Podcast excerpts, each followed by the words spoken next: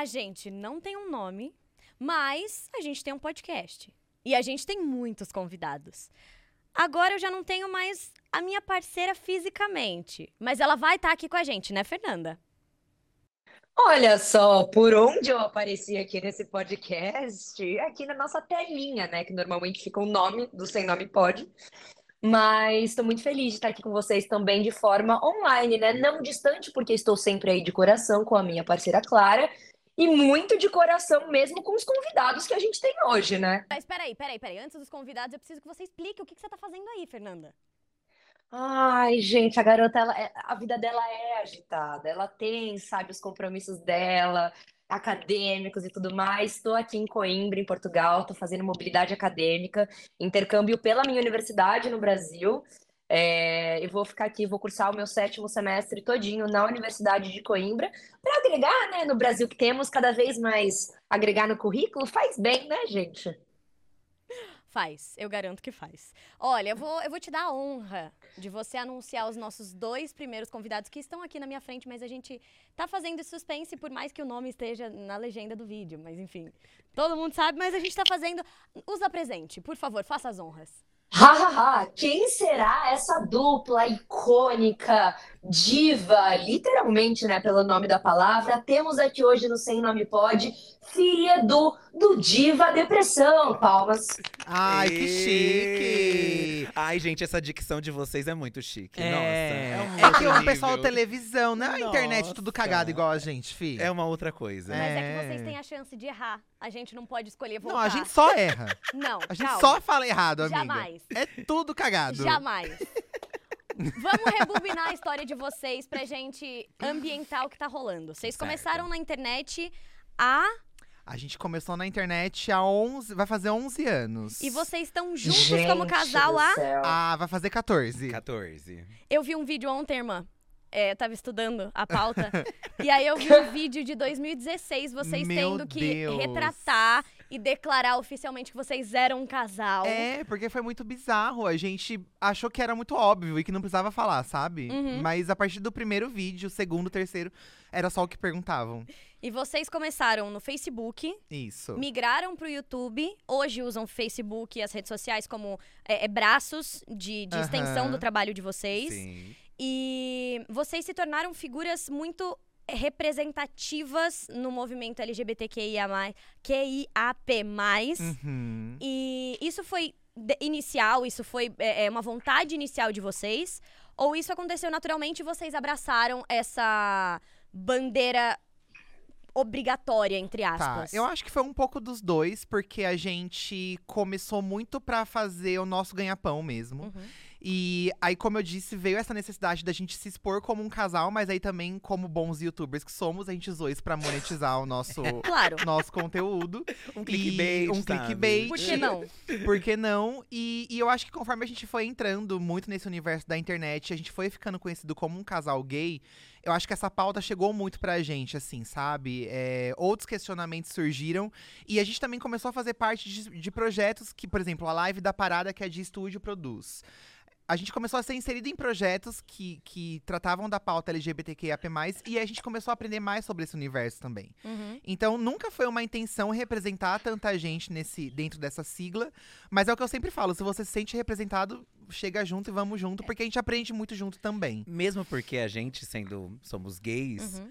mesmo assim, a gente não teve uma. Assim, a gente simplesmente é gay.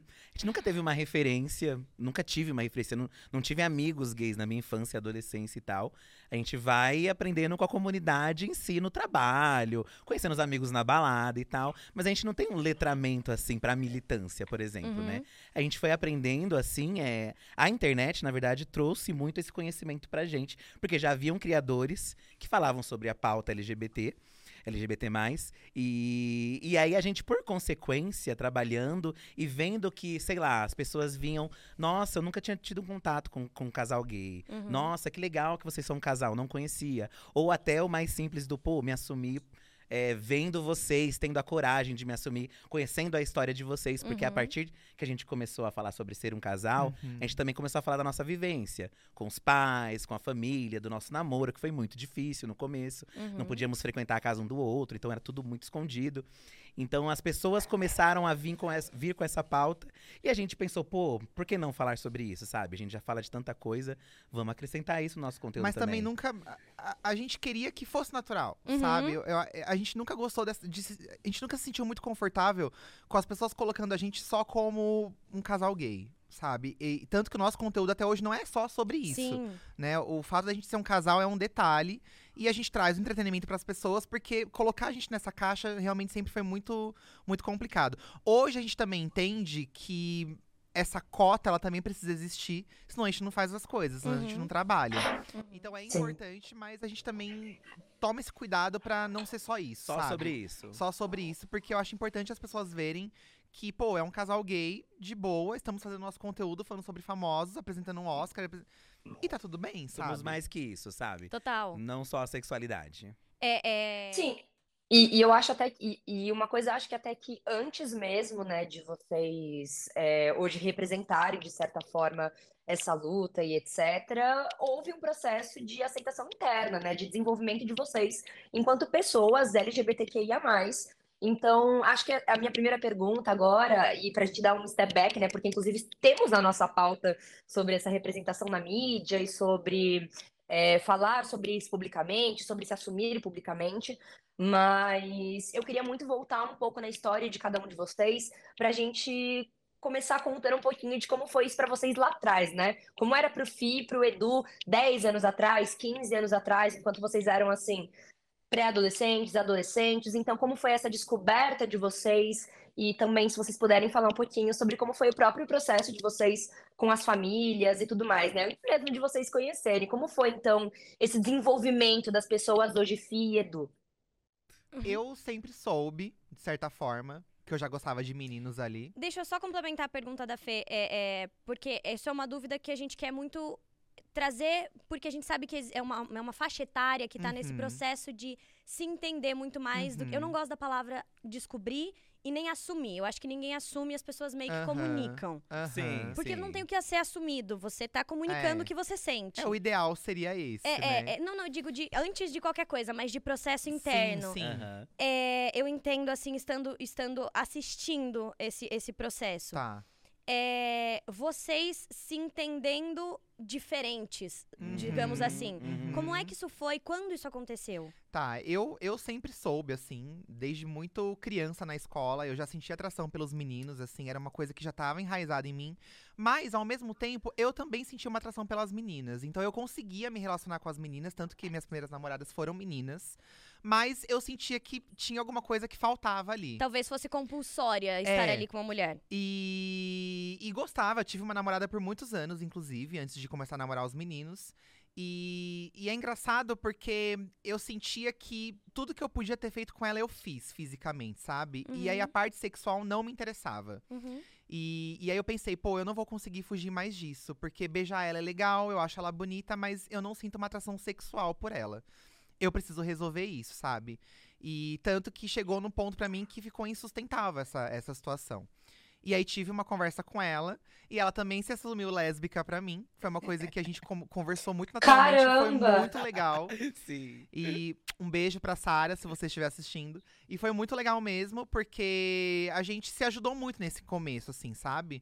E, e a partir disso, depois que eu comecei a ficar com meninos, eu não. Eu falei, meu, é isso, sabe? Uhum. É, até pensei que eu fosse bi por um tempo, até por ter tido relação com meninas. Uhum. Mas depois que eu comecei a ficar com os meninos, eu não senti mais essa necessidade e essa vontade. Uhum. Então eu me assumi gay pra mim mesmo. Foi difícil. A primeira vez que eu contei, eu suei, assim, eu transpirei, porque é libertador, né? Você vive numa sociedade. Eu vivia numa casa também onde se falava muito mal a respeito da, da diversidade, dos gays e tudo mais. Uhum. Porque pra- naquela época não era só gay e lésbica, não tinha mais nada, não, né? é o GLS. É o né? GLS. É. Então. Gente, É, povo animado, né? Que a galera falava. Então foi isso, assim, co- comigo foi muito isso. Aí, a partir do momento que eu me entendi, me aceitei e tive ajuda ali de alguns familiares pra poder chegar na minha mãe, conversar com meu pai, tudo. Foi um processo muito demorado, mas foi necessário também a gente passar por isso lá É, em então, casa. foi sabe? necessário ter essa conversa. Foi muito necessário, assim. Eu acho que talvez não tenha sido. Hoje eu acho que foi o momento errado, porque foi muito por acaso que minha mãe descobriu, não foi pela minha boca, foi minha irmã que contou. Hum, Mas eu acho também que eu não teria coragem de falar. entendi. Então, no fim, minha irmã fez bem ter falado, mas talvez foi o momento errado, sabe? Talvez uma- a forma errada, é, foi uma coisa. errada. Ninguém sabia como lidar com aquilo, sabe? A minha irmã contou muito num lugar de dor também, porque ela também não sabia como lidar com aquilo. Entendi. Ela achava que ela sabia lidar, Entendi. sabe? Ela achava que ela tava sendo minha amiga, mas no fim não era isso que eu queria naquele momento, sabe? Uhum. E tanto que naquela época, quando eu me aceitei, eu já fazia terapia e minha psicóloga falava: você não precisa falar.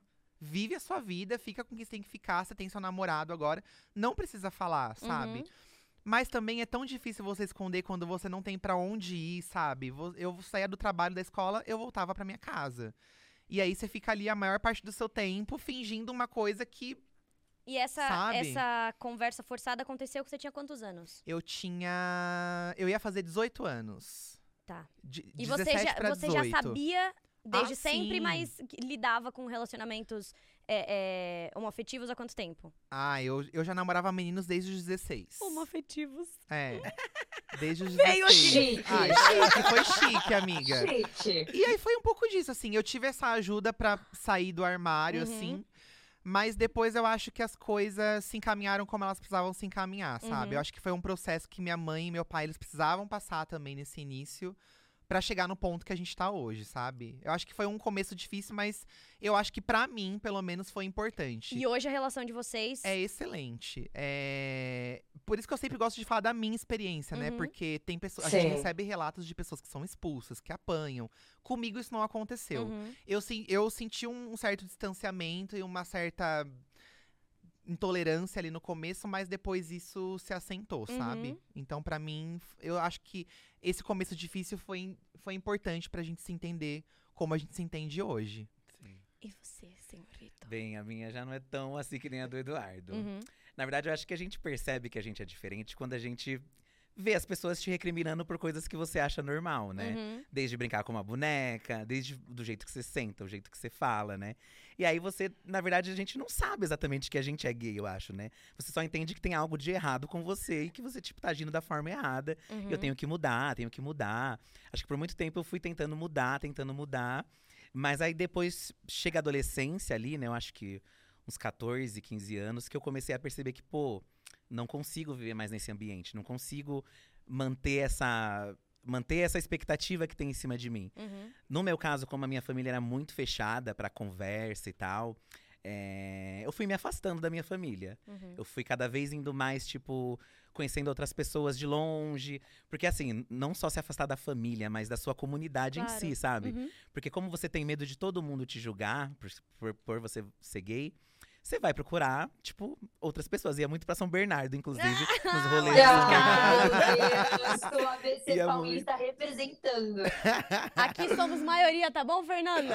Ia Somos muito maioria. pra São Bernardo, ia muito lá. Mas você vê, eu, tipo, menor de idade, eu não tinha pra onde ir. Ia lá no meio do povo, tipo, balada, um povo mais velho e tal, menor de idade. Mas como eu não tinha outra opção e não tinha com quem conversar, era lá onde eu me sentia em casa, sabe?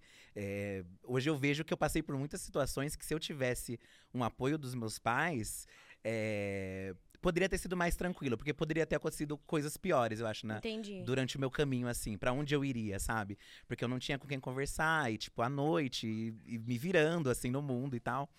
É, Foi nesses rolês que eu conheci alguém, e aí, tipo, me bateu muito ciricutico de, pô, gosto dessa pessoa, como eu vou fazer? Eu não vou levar ela na minha casa, não Uhum. vou não vou assumir um relacionamento, gosto dela. Vamos fazer assim, vamos lá em casa, você dormiu, eu te apresento como um amigo. Uhum. Levei o menino A lá em brilhante casa. ideia do Yes. Felipe de um. Levei o boy em casa. E aí a minha mãe, tipo, quem é esse menino? Nunca apareceu aqui e tal. E aí eu falei, ai, mãe, é, o, é um menino que eu tô ficando, é meu namorado, assim. Soltei. Soltou. Ele foi muito É. corajoso. Nossa, Ave jogou a bomba total. Ele eu foi olhava muito e eu corajoso. não conseguia olhar pra minha mãe e falar. Foi às vezes que ele fez, sabe? Mas é que eu não tinha, gente, ninguém. Eu não tinha ninguém que fosse falar Era por o tiro mim. de misericórdia da É. situação. Meus irmãos não iriam falar, eu não tinha amigos gays que fossem falar. Não tinha nenhum gay no bairro onde eu morava, sabe? A única pessoa gay que eu conhecia antes disso era um professor, que a gente sentia que ele era gay, né? Mas nunca era algo explícito assim, né? Sim. Que você conversava. E aí minha vida mudou a partir desse dia. O, o contato que eu tinha com meus pais nunca mais foi o mesmo. Tipo, a relação de carinho, de afeto, Uhum. de conversa. A gente ficou anos sem se conversar, morando junto, mas a gente não conversava sobre, Uhum. não trocava um oi, não trocava um bom dia. Com o tempo, a minha mãe foi se abrindo um pouco, Uhum. mas não foi mais a mesma coisa. Tanto que, assim, o meu pensamento por muito tempo era tipo, preciso sair de casa. Preciso Entendi. sair daqui, preciso morar com outras pessoas. Pensei em morar com amigo, pensei, sei lá, morar sozinho, com o salário que eu tinha na época de telemarketing.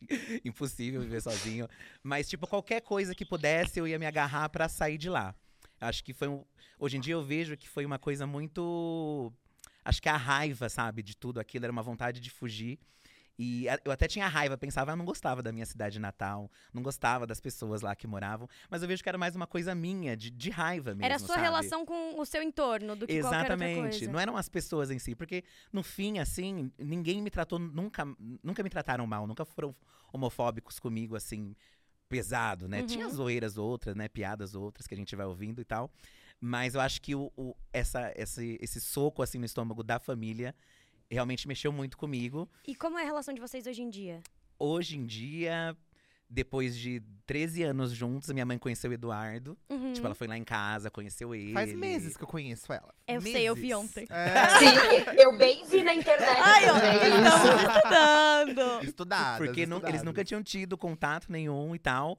E o meu pai, assim, ele sabe de tudo pela minha mãe, mas a gente não conversa sobre. Uhum, E também ele não vai lá. entendi. Tipo, a gente fala muito de se casar hoje em dia. Ele é uma pessoa que eu não sei se ele aceitaria ir. Entendi. E também não sei se eu estou disposto a perguntar pra me magoar, se- pra Claro. saber se ele vai ou não. Sim. Até porque é uma situação que Ai. é de vocês. Uhum. Sim, sim. E- É, é esquisito, porque ao mesmo tempo que é nosso, acho que dentro da gente, a gente sempre quer uma, uma aprovação, uma aceitação. Não, não, não, imagino, mas eu digo assim, é um momento de vocês, que vo- talvez você se dispor a perguntar, Sim, sim, sim. coloque um, um, uma- um asterisco, um ponto de interrogação numa que não situação precisa, que não precisa. talvez. Isso, isso. Já que vocês estão juntos há 14 anos e Sim. existe esse conhecimento geral, digamos assim, talvez não Sim. seja o momento de questionar. Isso. Mas ao mesmo tempo também você vai você vai passando pano para situações assim. Uhum, Você tenta entender que eles são de meu pai, meus pais têm mais de 70 anos. uhum. E eles vieram de um lugar é, diferente da religião. Você começa a entender alguns pontos. Você vê eles envelhecendo Que também, são você pensa. realidade. são Eu realidades, acho, é. Absolutamente. Eu acho que o, o- o termo passar pano talvez nem se encaixa.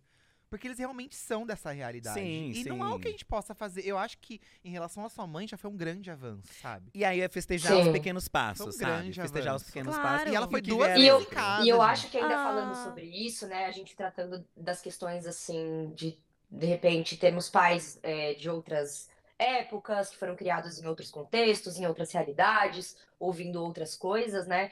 É um- uma coisa que eu peguei muito da, fala de vocês dois, assim, né? Que é o conceito do que é normal. Porque o normal, ele também é socialmente construído, né? É uma coisa normativa. Então ela só Total, vai seguindo, total. seguindo, seguindo. E aí, uma hora, como ela é socialmente construída, o que tá fora desse socialmente construído é o diferente, né? É o incomum é, para isso, né? Então, quando a gente fala justamente desses pais, que, enfim, os meus pais mesmo, meus pais têm agora, estão na faixa dos 50, né? Mas eles também fo- vieram de outra realidade.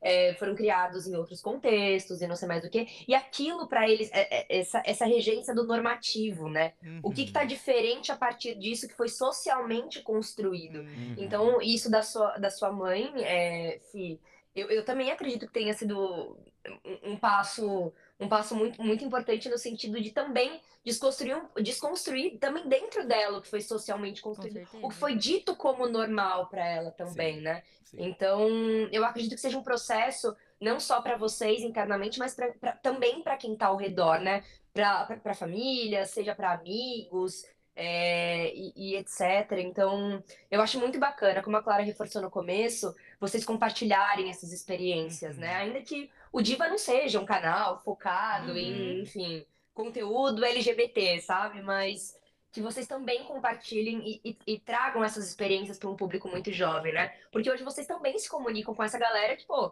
eu tenho 20 anos, eu nasci nos anos 2000 e eu assisto vocês. Oh. E eu, enfim, tive a... Ah, fofos, né? E aí... E é, e é muito, e é muito bacana, assim, que é, quando a gente traz é, falando de conceitos, né, de normal, mas também um pouco da, da naturalidade e também da leveza, né? Nem sempre falar sobre isso precisa ser, pô, uma roda de conversa, tipo, alcoólicos anônimos, Sim, sabe? Vamos todo sim. mundo se Total. reunir. Oi, meu nome é Eduardo, É. estou há não sei quantos anos nessa vida. E eu acho que vocês fazem, e eu acho que vocês fazem isso muito bem, assim, trazem uma leveza muito bacana.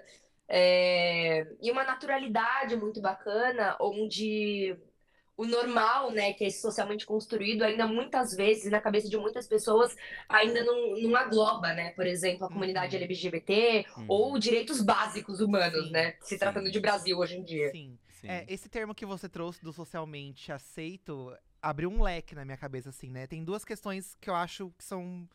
que eu vou compartilhar aqui. Por exemplo, a gente recebe muitas imagens de mães assistindo a gente. Uhum. A filha tá com a mãe e a mãe tá vendo a gente, a avó tá vendo a gente. Elas podem nem estar falando sobre algum assunto LGBTQ, mas elas estão vendo a gente juntas. Eu sei que ali, naquela senhora, a gente já causou algum impacto. Claro. Porque se ela se sente bem vendo a gente, se diverte com a gente, fica nítido que nós somos duas grandes bichonas, assim, sabe? E eu acho que existe uma aceitação imagética. é. A gente, a gente, de alguma forma, tenta se acostumar e absorver aquilo que é mais natural pra gente. Exato. Certeza. Então, aquela, aquela avó, aquela tia, aquela mãe que estão assistindo, de alguma forma absorvem aquela imagem, aquele trejeito, aquela Sim. característica e se torna natural na cabeça É, dela. Então, isso pra mim, isso foi muito legal que você trouxe, porque realmente é isso. É, é a gente conseguir entrar na vida das pessoas de uma forma natural. Só estamos aqui falando dos looks do Oscar e é isso, Sim. sabe? A gente não quer mais Comentando nada. sobre a festa de 15 anos da Bruna Marquezine. Exatamente. E os seus banners. Eu preciso fazer um único comentário, tá? Fora do contexto. Amiga, eu acho que você. Não sei se você sabe disso. Ah, quando estávamos discutindo sobre, ai, vamos trazer Diva. Diva é um nome super legal. Eu conheci o Diva porque eles estavam falando da minha bolsinha de lancheira. Não, e você sabe que você foi a primeira pessoa famosa que encontrou a gente pessoalmente e falou: Meu, tá tudo bem, foi legal. Jura? Foi a primeira. vai juro Gente, eu achei super legal. Realmente parece uma Foi a lancheira. primeira. E a você segunda questão. processar eles, né? Perdi a oportunidade. E a segunda questão que, que eu ia trazer, depois dessa questão das mães e vós assistindo a gente, uma das grandes discussões que eu tinha com a minha mãe, logo depois que eu me aceitei, e até um pouco antes, que eu, que eu me aceitei, não, que eu me assumi, Uhum. e até um pouco antes, era sobre usar uma calça apertada. Pra minha mãe era um absurdo eu usar esse tipo de calça. Era um absurdo, porque homem tinha que usar a calça larga jeans das lojas de departamento, sabe? Então, assim, é uma coisa que a sociedade traz. Que o homem, a roupa mais justa, ah, não dá. Mas aí, depois de mil anos, vai o sertanejo hétero usar falar a calça agora. apertada, Eu ia falar entendeu? isso agora. Então, assim, são coisas Gente do céu. ridículas. São coisas ridículas, né? E eu vejo, eu vejo, por exemplo, é, tendo tido contato com pessoas que são parte da comunidade, eu vou usar esse link, porque daqui a pouco a gente vai receber um outro- uma outra convidada. É, depois a gente apresenta, a gente ambienta tudo isso. Vai Mas- ter o momento dela. Vai ter o momento dela. dela. Mas eu vou usar só esse link porque era uma pessoa que entrou na minha vida e trouxe pautas muito diferentes da que eu estava habituada e que os meus pais estavam habituados. Porque indiretamente meus, meus pais são atingidos por tudo que eu conto pra eles. Então era uma pessoa que é, é, fugia do normal. A gente vai trazer a Nila, que é uma atriz. Vocês conhecem Nila. É, a gente vai se aprofundar na história dela, mas ela é uma pessoa não binária. E ela tinha um nome é, é, masculino, só que a gente usava os pronomes femininos para se referir a ela. Então, a primeira vez que eu falei o nome dela com o pronome feminino pro meu pai, meu pai ficou quem? Como é que é? Ele não entendeu, Ele né? não entendeu, ele achou que eu tava errada. E depois, quando eu trazia alguma coisa das gravações pro meu pai, meu pai falava: Ai, a Nila, com o seu nome anterior, que se ela quiser ela fala, mas eu não vou trazer sem, sem o aval dela. Mas quando eu vi sair da boca do meu pai, eu vi que tudo é uma questão de costume. É. Tudo é uma Exatamente. questão de absorver De você aquilo, apresentar. de apresentar pra As- pessoa, As de pessoas fato. não têm contato É. com, a, com- Exatamente. com, LGBTs, né? Eu acho Uhum. que a gente ainda tem um privilégio de ser gay, porque gays são mais aceitos. Tem na Uhum. novela, tem um personagem ou outro ali, mas quando se trata das outras siglas, às vezes não tem representatividade nenhuma. E não só em Sim. questão da novela, mas até em questão de, no ambiente de trabalho. Uhum. Porque às vezes, sei lá, no ambiente de trabalho, você trabalha ainda com a- a- aquela gay ali que tá ali maquiando ou fazendo uma outra coisa e tal. Mas tem algumas outras que nem, nem o contato tem. E isso não só no, em questão fora da comunidade, até dentro, né? Nós mesmos crescemos longe de figuras, né, da nossa comunidade. Uhum. Então a gente também vai desconstruindo e entendendo É. também a importância Não, tanto que a cabeça que a gente tem hoje é super recente, assim. Eu acho que cin- de cinco anos pra cá, pra mim, é recente. Total. Então a internet foi que mudou a gente. Uhum. É- é, quando a gente começou a conviver com outros criadores, entender outras vivências, e principalmente as pessoas trans, nossa, eu fui muito impactado, assim. Sim. E vocês sentem que vocês, de alguma forma, soltaram amarras que vocês tinham inconscientemente porque vocês viram que naturalmente as coisas estavam mais libertas? Nossa, sem sombra de dúvida, assim. A gente tava até falando nos bastidores aqui do Corrida das Blogueiras. Uhum, O jeito que a gente se veste ali, se maquia. Eu não tinha coragem de fazer isso há três, an há três anos atrás. entendi. Entendeu? Então hoje eu sei que eu posso fazer isso porque eu me sinto muito livre pra ser isso. Muito. Mas eu sei que eu tô num lugar de privilégio, Uhum. sabe? Porque a gente já tá muito bem estabelecido financeiramente, a gente tem a nossa casa, É, a, gente mora num sabe- lugar legal, A gente entendeu? sabe, por- pelos relatos mesmo, por tudo que a gente recebe, que por mais que hoje em dia a gente pense, não, hoje em dia tá tudo muito avançado, já se fala muito sobre, E mas não tá, gente. não é ainda assim, Uhum. sabe? Nos lugares interior, é, a gente vê muito na internet, mas a internet representa quanto, né? Dessas pessoas que estão aí nas ruas e trabalhando e vivendo a sua vida. Uhum. Então ainda é uma parcela muito, muito pequena. Por isso que E vocês eu- falaram muito do, do público jovem, assim, né, da gente. Uhum. Mas eu acho que a gente também, um público importante que a gente precisa tocar são realmente os mais velhos, pra eles entenderem que, tipo, dá tempo de se desconstruir, dá tempo de você entender, de você não perder uma oportunidade ou um tempo com o seu filho, sei lá, que você não entende, você deixou de ficar anos sem conversar com ele, por uma bobagem você poderia estar junto da pessoa, sabe? Uhum. Que vocês podiam passar por esse processo juntos, Juntos. aprendendo juntos. Exatamente. Fala, irmã, eu te interrompi. Imagina que é isso. E eu acho muito, muito interessante quando vocês trazem a questão do lugar de privilégio de vocês ainda como pessoas muito bem estabelecidas na mídia como um todo, né? Vocês hoje são um nome de referência, enfim, são celebridades aí, né? Mas é, são pessoas que hoje têm voz e têm vez na internet, né? São pessoas que influenciam, são pessoas que é, têm uma base sólida de fã. Enfim, as pessoas conhecem. E eu acho que é muito interessante quando a gente traz sobre isso, porque a gente reflete sobre como é, ainda é limitado esse acesso. O, o Fih falou muito bem sobre a gente conviver pouco, talvez, com pessoas LGBT, né? E a gente ver pouco na televisão, nas produções, hoje muito mais, com certeza, né? Mas imagino que quando vocês começaram com tudo isso há 11 anos atrás, há 10 anos atrás, é, ainda, e ainda é uma questão, na verdade, de como essas pessoas elas acessam os principais conglomerados de mídia, né? Uhum. Como elas têm voz. Então, hoje, óbvio, se a gente pega uma, sei lá, é desproporcional a quantidade de, de influenciadores e criadores de conteúdo que são héteros em relação a criadores de Não, conteúdo total. que são Total. LGBT. Então, assim, quem que tem voz para chegar nesses espaços? E muito mais do que isso, eu acho que entram outros recortes que sempre entram, né? Que é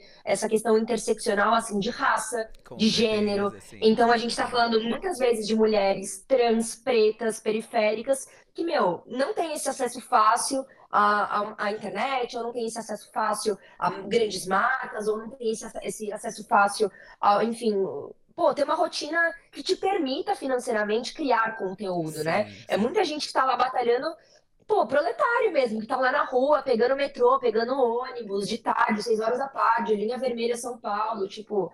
Então, eu, eu acho muito bacana quando vocês falam sobre isso também, porque eu acho que abre um debate dentro da própria comunidade LGBT também, né? Sobre esses recortes interseccionais e, e, e quem ainda. é, tudo bem, hoje é isso, é reconhecer que hoje a gente tem avançado muito mais para um lugar onde a comunidade LGBT tem espaço, tem é, criado discussões, tem desconstruído socialmente muitas pessoas, mas que ainda existe muito a se fazer, né? Principalmente se tratando de raça e gênero dentro de tudo Muito, isso. muito. Então eu acho muito, muito interessante quando vocês falam isso, assim, desse, desse reconhecimento de, pô, a gente tá aqui, mas hoje a gente é muito bem estabelecido financeiramente, então a gente pode criar conteúdo, a gente vive disso, e a gente também tem esse espaço de voz, as pessoas nos escutam, né? Uhum. E o, o quão ainda eh, deve ser uma batalha mínima para uma batalha, uma batalha significativa, mas ainda parece muito mínimo de uma pessoa conseguir ser escutada, né? Que, enfim, é uma coisa que a gente pensa que é inerente, mas ainda não é. Sim, sim. É... Acho que a, a nossa própria desconstrução vem muito disso, né? Porque a gente chegou nesse, nesse ponto onde essas demandas chegavam pra gente a gente pensava, como a gente não vai falar sobre isso? Uhum. Como a gente não vai dar, dar voz? Como a gente não vai estar presente em alguns eventos, em algumas manifestações, é, principalmente políticas também, né? Que eu acho que Uhum. tá intrínseco ali, né? Absolutamente. E percebendo que nada também é garantido, né? Hoje em dia a gente tem esses direitos, mas quem sabe, né? A gente vê em outros países aí as pessoas trans tendo direitos boicotados. A gente vive- passou por uma situação aqui no país também complicada, então a gente sabe que a gente tem que ficar acordado, na- porque nada é uma vitória, nada é certeza, Uhum. na verdade. E a gente sabe que as poucas vitórias que a gente teve nesses últimos meses, até politicamente falando tudo, foi por uma influência grande da internet e da galera que veio junto com a gente. Meu, vocês precisam acordar pro que tá acontecendo, Uhum. sabe? Eu acho que a galera, não só a gente, longe de ser só a gente, mas todo mundo que tava à nossa volta, teve um papel importantíssimo no resultado que aconteceu. Em mobilização. Porque em- a gente tava prestes a, a ver isso se repetir Uhum. sabe? Foi por muito pouco, Sim. assim. E é isso que você falou, a gente ficou muito assustado com os últimos quatro, cinco anos. Uhum. Isso porque, como a Fer disse, né? A gente afirmou aqui, a gente vem de um lugar de privilégio. Já estávamos estabelecidos quando tudo aconteceu, mas a gente ouviu casos bizarros de pessoas que morreram por conta de tudo isso que aconteceu, E eu acho que sabe? Eu acho não. É, a gente viveu um período muito intenso de. As pessoas enalteciam muito o ódio. Então, é, a gente sentiu esse alívio nesse passar de meses. Aham. É, e, e, é, eu vou é, trazer uma pergunta a vocês. É, a gente teve figuras muito significativas do movimento LGBTQIA, Uhum, é, sendo eleitas. uhum. É, figuras que fazem um movimento muito É, explícito. foi o maior índice esse Foi o maior índice, Uhum. exatamente. E o quanto vocês sentem que isso impacta diretamente no nosso dia a dia e principalmente para a comunidade? Uhum. O quanto isso é, é, vocês sentem que diretamente isso se torna pauta, isso se torna defesa? É, como é que vocês veem, de fato, é, é, dentro da comunidade e sendo os principais é, atingidos por essas eleições e esses, Uhum. esses nomes eleitos? Como é que isso impacta para vocês? Eu acho E, e não- que... e- eu só queria reforçar uma coisa na sua pergunta, Clara, que não só a, a- as- não foi só uma, uma sensação, né, de ódio, na Uhum. verdade foi de transgressão de Sim. direitos reais, Aham. de políticas que existem. Então, a- reforçando a pergunta da Clara e adicionando talvez isso, qual é a importância não só de eleger essas pessoas, e aí eu boto como menção a Erika Hilton, né, que é uma pessoa que Uhum. pessoalmente eu tenho muita admiração, eu acho ela uma mulher sensacional, já tive o prazer de ver ela palestrar na minha universidade em São Paulo. É, o quanto isso é importante institucionalmente falando, né? Não só para ter uma sensação de segurança e, e, enfim, de não aceitação, mas de você também se sentir como cidadão Aham. protegido pelo Estado, Uhum. pelo Exatamente. Estado te garantir seus direitos básicos, né? Então, não só um- uma coisa emo- não, direi nem emotiva, né, e, nem- da alma, mas como é para vocês, qual é a importância para vocês de, de também, uma vez, nesse espaço político, serem representados e, e- e, assim sendo, né, como é, é- é essa garantia institucionalmente de proteção estatal, né, de serem reconhecidos como cidadãos. Sim. É, eu acho que a gente chegou numa situação tão crítica no nosso país que é, a gente precisava desse, de- desse resultado nessas eleições, porque eu acho que somente pessoas diversas ali dentro poderiam fazer alguma coisa por nós, e quando eu digo nós, eu digo de toda a sigla. Uhum. Nesse momento, não, não, é, eu não via outra escolha. Isso precisava acontecer. Sim. Por isso que quando, conforme foi chegando mais perto, a gente foi falando cada vez mais e a gente foi tentando converter realmente o nosso público a fazer alguma coisa, porque a gente ficou literalmente desesperado, Uhum. conforme a gente foi vendo que algumas pesquisas iniciais não apontavam o que a gente estava esperando, sabe? Uhum. Então eu acho que a gente chegou numa situação muito crítica, até porque a gente tem muitos problemas.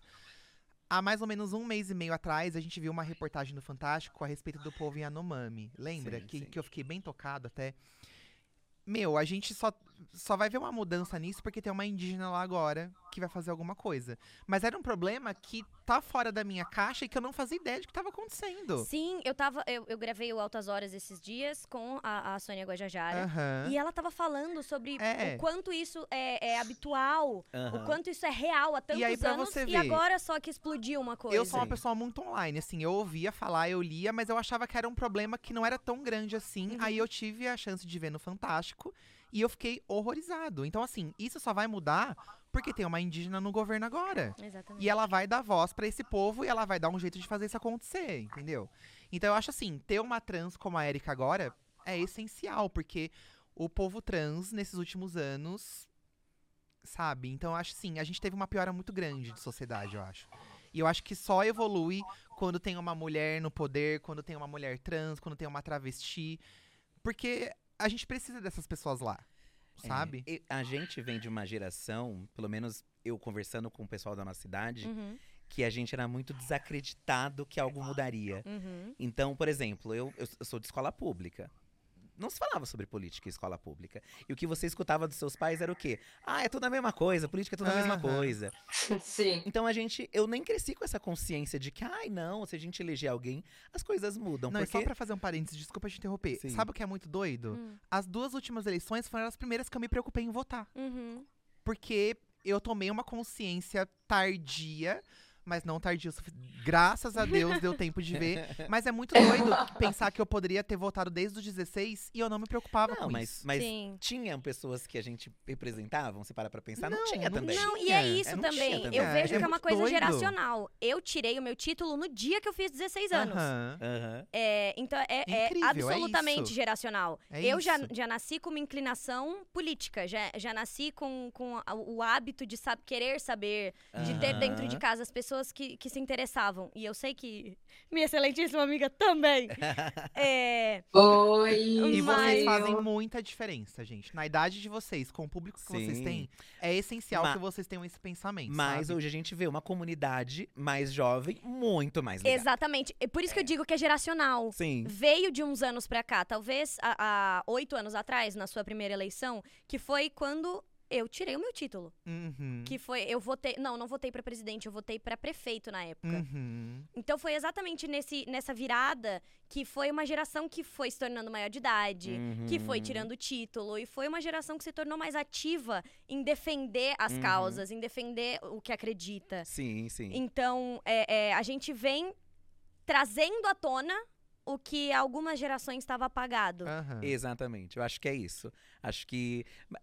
Era, nem, nem vou dizer apagado assim, mas no nosso caso, pensando na- em comunidade, é, Eu achava meio largado, sabe? Uhum. eu não sei, eu acho que acho que era muito fechado. Existia, obviamente, né, a parada, a- Uhum. as associações. Mas não existia uma pessoas- representação do que vocês acreditavam. Eu acho que era um Ou pouco da disso. realidade. Isso, e, ver, e isso do ver, né? Uhum. Querendo ou não, ver na TV. Ver, hoje a gente tem as redes sociais, felizmente. Tem um lado negativo, obviamente, mas tem um Uhum. lado positivo de Sim, você se conectar, você conhecer a pessoa, saber as propostas, entender. Então, é- é uma outra coisa. Mas eu acho que faltava, em, em até questão até de medo mesmo. Eu acho que a gente cresce, a gente vem de uma, de uma geração que, por exemplo, até hoje, eu e o Eduardo, pra gente andar junto, às vezes, eu, dependendo do lugar, eu não ando de mão dada com ele, porque eu ainda Uhum. tenho medo das pessoas me xingarem, eu ainda tenho medo das pessoas me agredirem. Uhum. Mas a geração de hoje não. Eu vou andar de mão dada e foda-se vocês. Eu vou andar e vocês que Uhum. aceitem. E é eu uma chamo a geração- polícia. É uma geração quê. depois da nossa ainda. Total. É, a É, geração do meu irmão, é a gera... meu irmão tem 18 anos. É uma geração que já veio pronta, tipo, Caruda. E é, e é muito mais do que uma questão geracional, mas eu enxergo ainda é, essa falta de representatividade e essa desconexão que vocês tinham com a política, por exemplo, na adolescência, ou enfim, quando vocês se tornaram adultos, como um projeto político. As coisas não, não acontecem à toa. É um, existe um projeto político para calar pessoas LGBT, para Sim. calar pessoas negras, Exato. para calar pessoas periféricas. Exi- É um projeto político. O Brasil é um país conservador. E existem pessoas que trabalham incansavelmente e intencionalmente para calar essas vozes. uhum. Então, e eu, eu acho até muito bacana quando a gente volta para falar sobre é, a nossa geração e como hoje todo mundo é, é mais engajado e tudo mais, como a galera hoje tira título mais novo e quer lá votar e faz coisa na internet, não sei mais o quê. Mas eu acredito sim que vocês, por exemplo, vocês dois, foram referências muito bacanas, por exemplo, pra, pra galera da minha idade, Com entendeu? certeza. Tipo, pra meninos gays que de repente. Meu, é- e é muito engraçado isso, porque quando eu tava no ensino médio, eu não tinha nenhuma pessoa LGBT assumida na minha sala, né? Só tinham, Uhum. rolavam aqueles burburinhos e não sei mais o quê. Mas que, enfim, hoje eu sei que são pessoas que são declaradas LGBT, né? Que, enfim, comunicaram isso Uhum. é, nas redes sociais, pros amigos ou pro mundo, enfim, que mais pra frente namoraram, né? Uma, enfim, uma, um conhecido meu, por exemplo, que estudou comigo no ensino médio, e que vocês foram essa referência também, essa primeira coragem para esses jovens também se posicionarem, para esses jovens também é, comunicarem em suas famílias, para esses jovens terem essa liberdade, porque eu acho que a internet ela também traz essa- essa sensação de aconchego, né? Sim. De você descobrir que tem outras pessoas como você, outras pessoas que, pô, passaram por isso, passaram por aquilo. Então, agora, minha próxima pergunta, ela vai no sentido de, já depois de tudo isso que a gente falou, né, sobre essa, essa importância é, da, da representação política, também dessa importância é, dos jovens hoje super engajados a votar, não sei mais o quê. Para vocês, é, qual a importância de vocês comunicarem isso como criadores de conteúdo, para vocês é, comunicarem isso publicamente, né? Para um público, para fãs, para pessoas, né? Porque é muito mais do que comunicar isso para familiares Uhum. ou para amigos próximos, e, e entre vocês mesmos, vocês compartilham experiências com milhares de pessoas pelo Uhum. Brasil, né? Uhum. Então, para vocês, qual é essa importância de se declarar da comunidade publicamente, E né? eu E defender acho- essas causas publicamente? Eu acho um ato de muita coragem, é, é, independente da fase, independente do ano, do período. Eu acho de muita coragem, porque por mais que seja habitual pra vocês viverem essa realidade, quando tá na internet você perde o controle do que tá Uhum. acontecendo. Uhum. Quando você põe, é, é, traz alguma questão a público, você perde o controle de onde ela vai chegar, como ela vai Sim. chegar. Quão importante vocês sentem que isso é, não só pro público de vocês, mas pra vocês como pessoas e, e cidadãos de uma, de uma sociedade? Tá, pra chegar nessa resposta, eu só vou voltar um pouco. Eu acho que essa questão da política que a gente tava falando, eu acho que o que faltou um pouco na gente, até por questão de, da criação e tudo mais, faltou na gente também reconhecer que já existiam manifestações políticas dentro da comunidade LGBT e a gente não enxergava como. Por Uhum. exemplo, um exemplo bem rápido. A gente sabe que a primeira parada LGBTQIA+, só saiu, o carro só andou porque uma drag queen deitou no chão. Uhum. Isso foi um ato político que eu não dava valor e eu não reconhecia como um ato político. Uhum. Vão ensinar isso na escola? Não ensino na escola. e, e você não tem um, um lugar onde contam as histórias da sua comunidade. Não, Uhum. não existia, né? Hoje tem, tem os sites, tem, o- tem, tem lugares que até dá pra você ir atrás. E eu Uhum. acho Mas que a gente não vende isso, E eu sabe? acho que como a gente foi muito inserido, que eu falei isso no começo da conversa, que a gente foi muito inserido, a gente começou a falar sobre isso, a participar de eventos e entender também essa importância que a gente podia ter na vida das pessoas. Eu acho que hoje a gente entende que a- a gente não consegue não falar, como você mesmo já disse, a gente não tem Uhum. como não falar, a gente sente que é uma obrigação, mas eu acho que a gente também chegou num ponto que é natural pra gente falar e tá tudo certo falar e a gente vai continuar falando, sabe? Uhum. Então, é, pra gente foi difícil eu achei muito estranho aquele início. Nossa, vocês são um casal, um casal, um casal. Pra mim isso foi meio bizarro, porque pra mim não precisava afirmar Sim, nada. sim. Mas hoje eu entendo que precisa sim falar, precisa ser dito, porque eu acho que quanto mais dizer, quanto mais mostrar, mais natural a gente vai mostrar pras pessoas que é. Então hoje a gente entende que é um lugar de importância, mas a gente não sente como um fardo, Uhum. sabe? Pra mim não é um fardo, eu acho muito É tranquilo. parte da realidade, É parte assim da como vocês realidade. comentam o que acontece, é uma parte da vida de vocês. Exato, por isso, que a gente senta ali, e aí, ai, amor, beijo, tá? porque é normal, é o que um casal hétero faz. Porém, a gente também sente o impacto disso, sabe? Exatamente. A é. gente se questiona, será que se a gente fosse dois meninos héteros fazendo o mesmo conteúdo que a gente faz, só que dois meninos héteros, não era pra gente ter 20 milhões de seguidores? Absolutamente. Então, eu acho que sim. Absolutamente. Não é. E assim, eu, eu não tô dizendo isso num lugar de arrogância. Não, mas de tal, realidade. Mas eu acho que a gente chegou a impactar as pessoas num nível com o nosso conteúdo que, se fôssemos dois meninos héteros, Sim. Éramos pra ser muito maiores. E a gente tá entendeu? falando de uma sociedade heteronormativa. É, então a gente não tá falando numa suposição, a gente tá falando uma realidade onde a gente tem provas é, é, numéricas do que a gente tá falando. É, e aí é Não, é base material, é o que Exatamente. acontece, é o que, É, não é uma observação é aleatória. A gente já sabe. Tipo, a marca não vai fechar com vocês porque vocês têm esse posicionamento. Então, assim, a gente sabe É. que a gente vai perder ali fazendo o que a gente faz. E aí, quando a gente começa a ser impactado dessa forma, e a gente entende que, pô.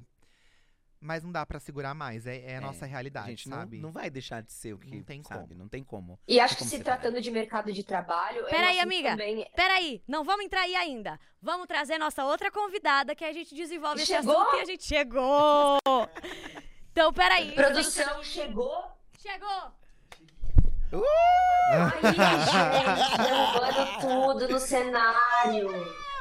Bom, agora se juntou a nós minha amiga, que eu tenho muito prazer de apresentar a vocês, Nila, que é atriz.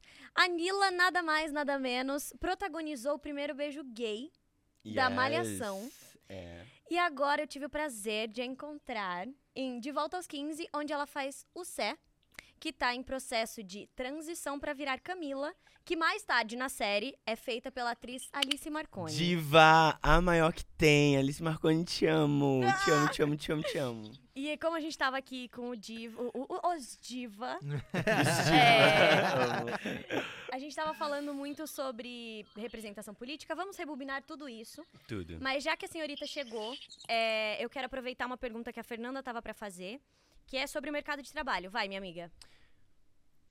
É, eu ia começar. O Fih tava contando um pouquinho, né, sobre a questão de publicidade e até o relacionamento com as marcas, ainda mais porque a gente vive numa comunidade heteronormativa, né?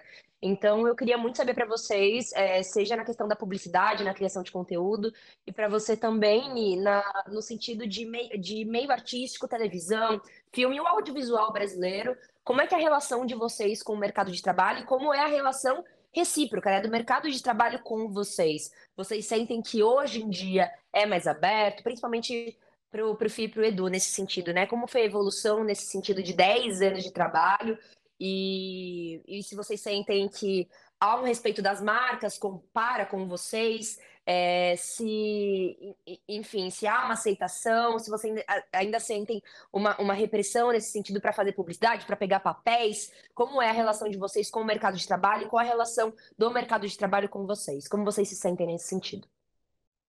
Bem, A gente foi entendendo, na verdade. Acho que a gente pegou um momento onde as marcas estavam começando a entender um pouco mais, procurando diversidade mesmo para colocar, eu acho, na é, não só na campanha, mas dentro da empresa também.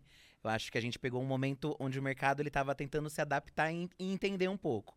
É, mas obviamente, uma coisa é ele colocar ali um um- qualquer pessoa e outra coisa é botar alguém que fala disso ou fala politicamente no canal. Total. Uma pessoa que, que bota mesmo o negócio ali na mesa, entendeu? Uhum. Isso a gente percebeu que tinha uma diferença. E que a gente talvez não iria alcançar alguns lugares. Então, por muito tempo, a gente pensou que, pô, a gente vai viver do que a gente faz aqui no YouTube. E é isso. Uhum. A gente não pode contar que a gente vai fechar uma propaganda, que a gente vai numa Globo um dia, quem sabe.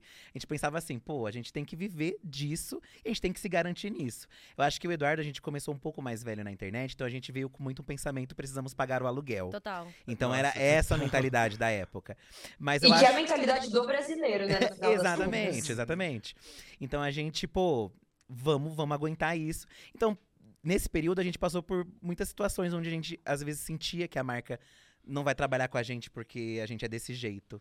E então a gente ficava um pouco chateado e baqueado porque a gente pensava, Nossa. pô, a gente tem números, a gente tem aqui resultados, por que a marca não vem? E vocês pegaram bem o início da inserção de, de publi na- no YouTube, né? Também, também. Já, já existia, mas acho que começou a ser mais. É, é mais comum, mais, É, mais comum. dinâmico. Sim, sim. Não, as pessoas começaram de fato a rentabilizar por, por publicidade, não só pelo, pelo YouTube em si, né? Exatamente. Exatamente. Sim. Mas aí foi uma coisa muito disso de escolher. A gente pensou, pô. Aí eh, também começou a surgir o oposto. A marca fez merda e ela vai te procurar pra trabalhar com ela. Hum. Ah, Também tipo, tem isso, é. E aí a gente. Até hoje chega, é. né?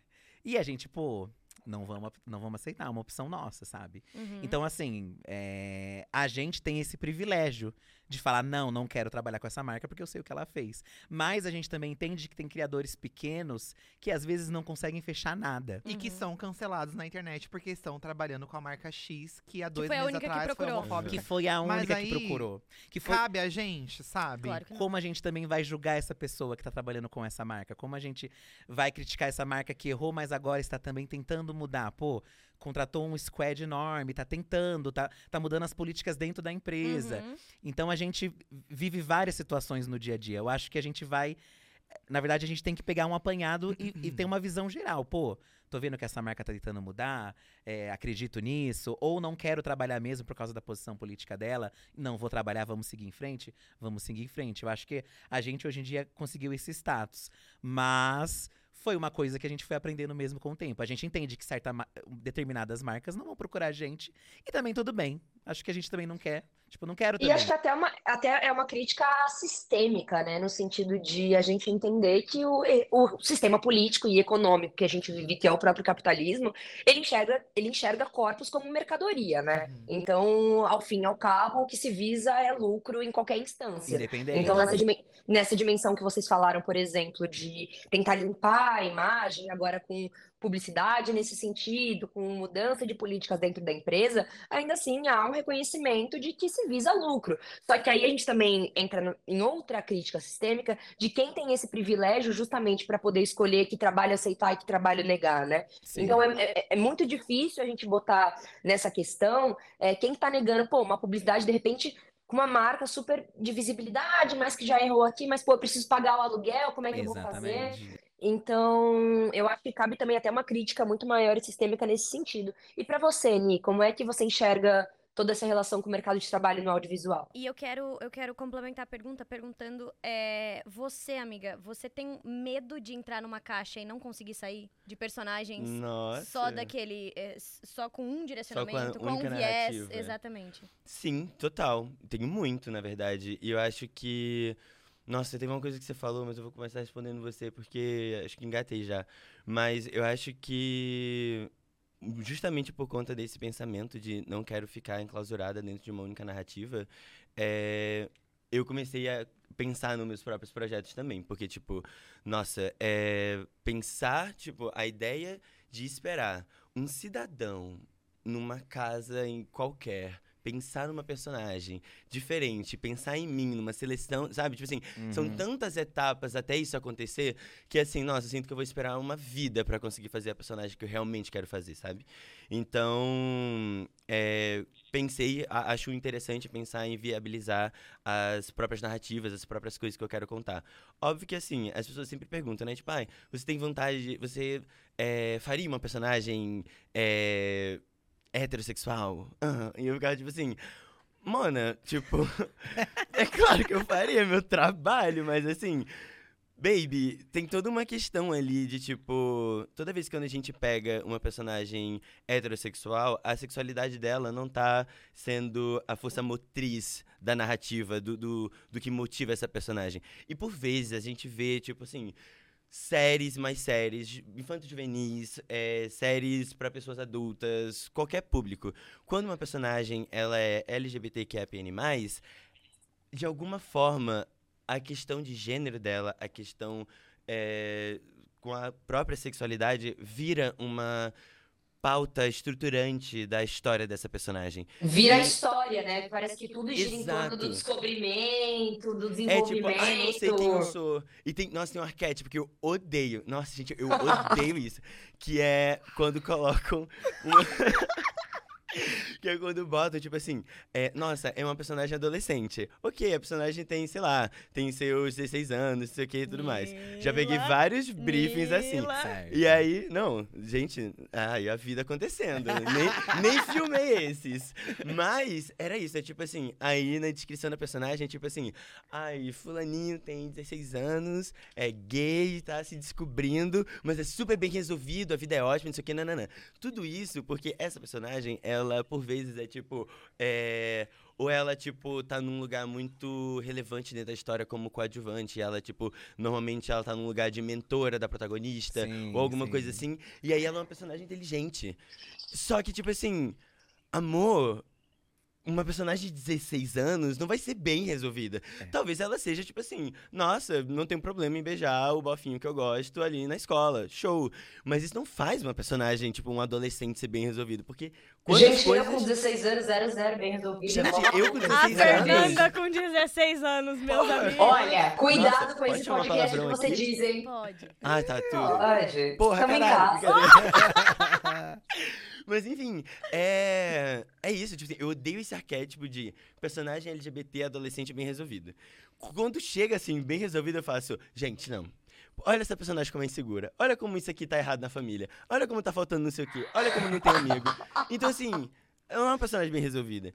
E você, Concon, falou. Eu adoro chamar você de Concon. Eu acho você uma diva. É a primeira vez que a gente tá se falando direitinho. Ela é diva, diva, diva, diva. Nossa, a melhor dicção que tem no Brasil. Ai, a gente tava falando que sobre isso elas são belíssimas. Ai, gente. Nossa. Para, eu fico envergonhada, assim. Amiga, eu só escutava falar de você a Clara e a Maísa sempre assim, "Pô, a Nila, você faz o pô." E aí, finalmente, né, a nossa oportunidade, graças a Deus. Pena que ela não está aqui. É, eu ia falar isso. Nossa, grande oportunidade. A Mona lá na Europa. Ah, Fina. errada ela não tá, Fina, gente. é. é. Nossa, com certeza não. Ma- mas você tinha falado uma coisa na hora da pergunta pra vocês é, sobre capitalismo e, e dinheiro e marca, né?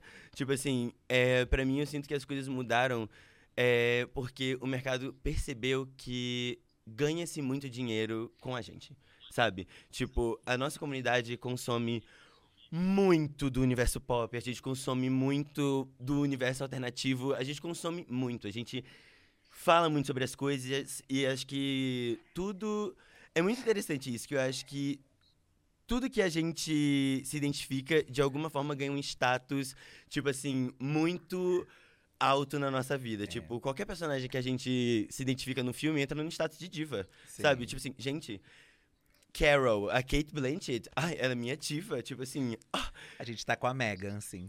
ah, a Megan. Isso eu não assisti ainda. Porque eu, tem aquela coisa, aquela dança esquisita que ela faz. Sim. Eu fiquei um pouco desgostosa. Aí eu ainda não assisti. mas é maravilhosa. É. Nossa, mas eu quero muito ver esse. Mas é isso. Mas é tipo uma assim, pauta, né? Tipo, pink money, assim, e o quanto É, o gente, capitalismo, tipo, no, ao fim e ao cabo, ainda que seja uma forma de capitalismo progressista, assim, né? No final das contas, se visa dinheiro e lucro. é. E aí você tem que entrar na, na lógica de, tipo assim, cara. E, e aí, toda vez que eu, eu recebo críticas sobre as minhas falas nesse sentido, eu penso que assim, pô, você não pode. Ah, mas então você vai trabalhar com X marca? Cara, eu preciso ganhar um pão, tá ligado? Eu não sou o Exato. dono da empresa, eu não sou o, o capitalista no final das contas, eu sou a pessoa que precisa pagar as contas. Então, eu acho que vai muito nesse sentido também, de que não é que de repente, pô, você, eh, sei lá, X, eh, pensa na, na pessoa LGBT, de repente, que é isso, tá começando a criar conteúdo, ou começando no audiovisual. Pô, eu vou negar um trabalho, de repente, numa puta empresa, numa mega empresa, numa mega publicidade que talvez vai me dar visibilidade. Pô, tenho a consciência de que talvez seja pra limpar a imagem, ou seja, de repente, pra, enfim, ganhar dinheiro no final das a gente contas. pode chegar assim e falar, tipo, nossa, eu vou. Eu acho muito chique quando você falou isso do. é, essa marca fez uma merda, procurou a gente. Vocês negarem, eu acho isso statement, sabe? Tipo assim, isso é chique, É. sabe? Acho Mas, mas é, é- foi muito o que a gente tava conversando aqui. A gente nega num lugar de privilégio. Porque, assim, Uhum. se o meu colega pegar pra fazer, eu jamais vou apontar o dedo na cara. Não, absolutamente. E a galera aponta, sabe? A galera aponta pesado, assim. Uhum. Meu, ela precisa disso, ela precisa desse job, sabe? E, É entender e- a realidade do outro que é, É, diferente da e a sua. gente sabe Sim. que muitos desses colegas conseguem também acessar essa empresa num lugar de, meu, vamos fazer uma mudança de verdade? Eu vou fazer essa publi aqui, mas aí eu vou dar uma palestra. Eu vou Uhum. conversar com seus funcionários, sabe? Então, é uma movimentação pequena, mas que acontece e as pessoas não sabem que tá acontecendo. Uhum. Por isso que eu acho que vai da marca, vai do, do contexto, da situação. Não tem como você apontar o dedo, Uhum. sabe? Com com certeza. E ainda que eu, por exemplo, pessoalmente, Fernanda, seja sempre a favor de uma emancipação total do sistema. É... Ah, Gente, sério, que diva. Ah, Meu Deus. ah, eu acho muito importante realmente quando a gente fala isso. de- eu, eu também tenho que ser mais pragmática e realista no sentido de olhar, de repente, tipo, pô, é, é isso, sabe? Às vezes, pô, significa muito você ver que, pô, tô trabalhando numa empresa que já teve políticas de, de inclusão aqui dentro, sobre funcionários, seja palestras ou educação nesse sentido, né, de conscientizar funcionários. Então, é isso, ainda que eu seja uma pessoa é, que acredita e tem os meus princípios nesse sentido, eu também compreendo plenamente sobre, pô, o quanto é importante, de repente, ver isso, assim, com, quando se trabalha nesse sentido. Sim. Mas o bafo da, da internet, pelo menos trabalhar na internet pra gente, é a gente que também criar as nossas próprias oportunidades. É, no caso de, por exemplo, né? A gente conseguiu o que a gente conseguiu, conseguimos fazer nosso reality.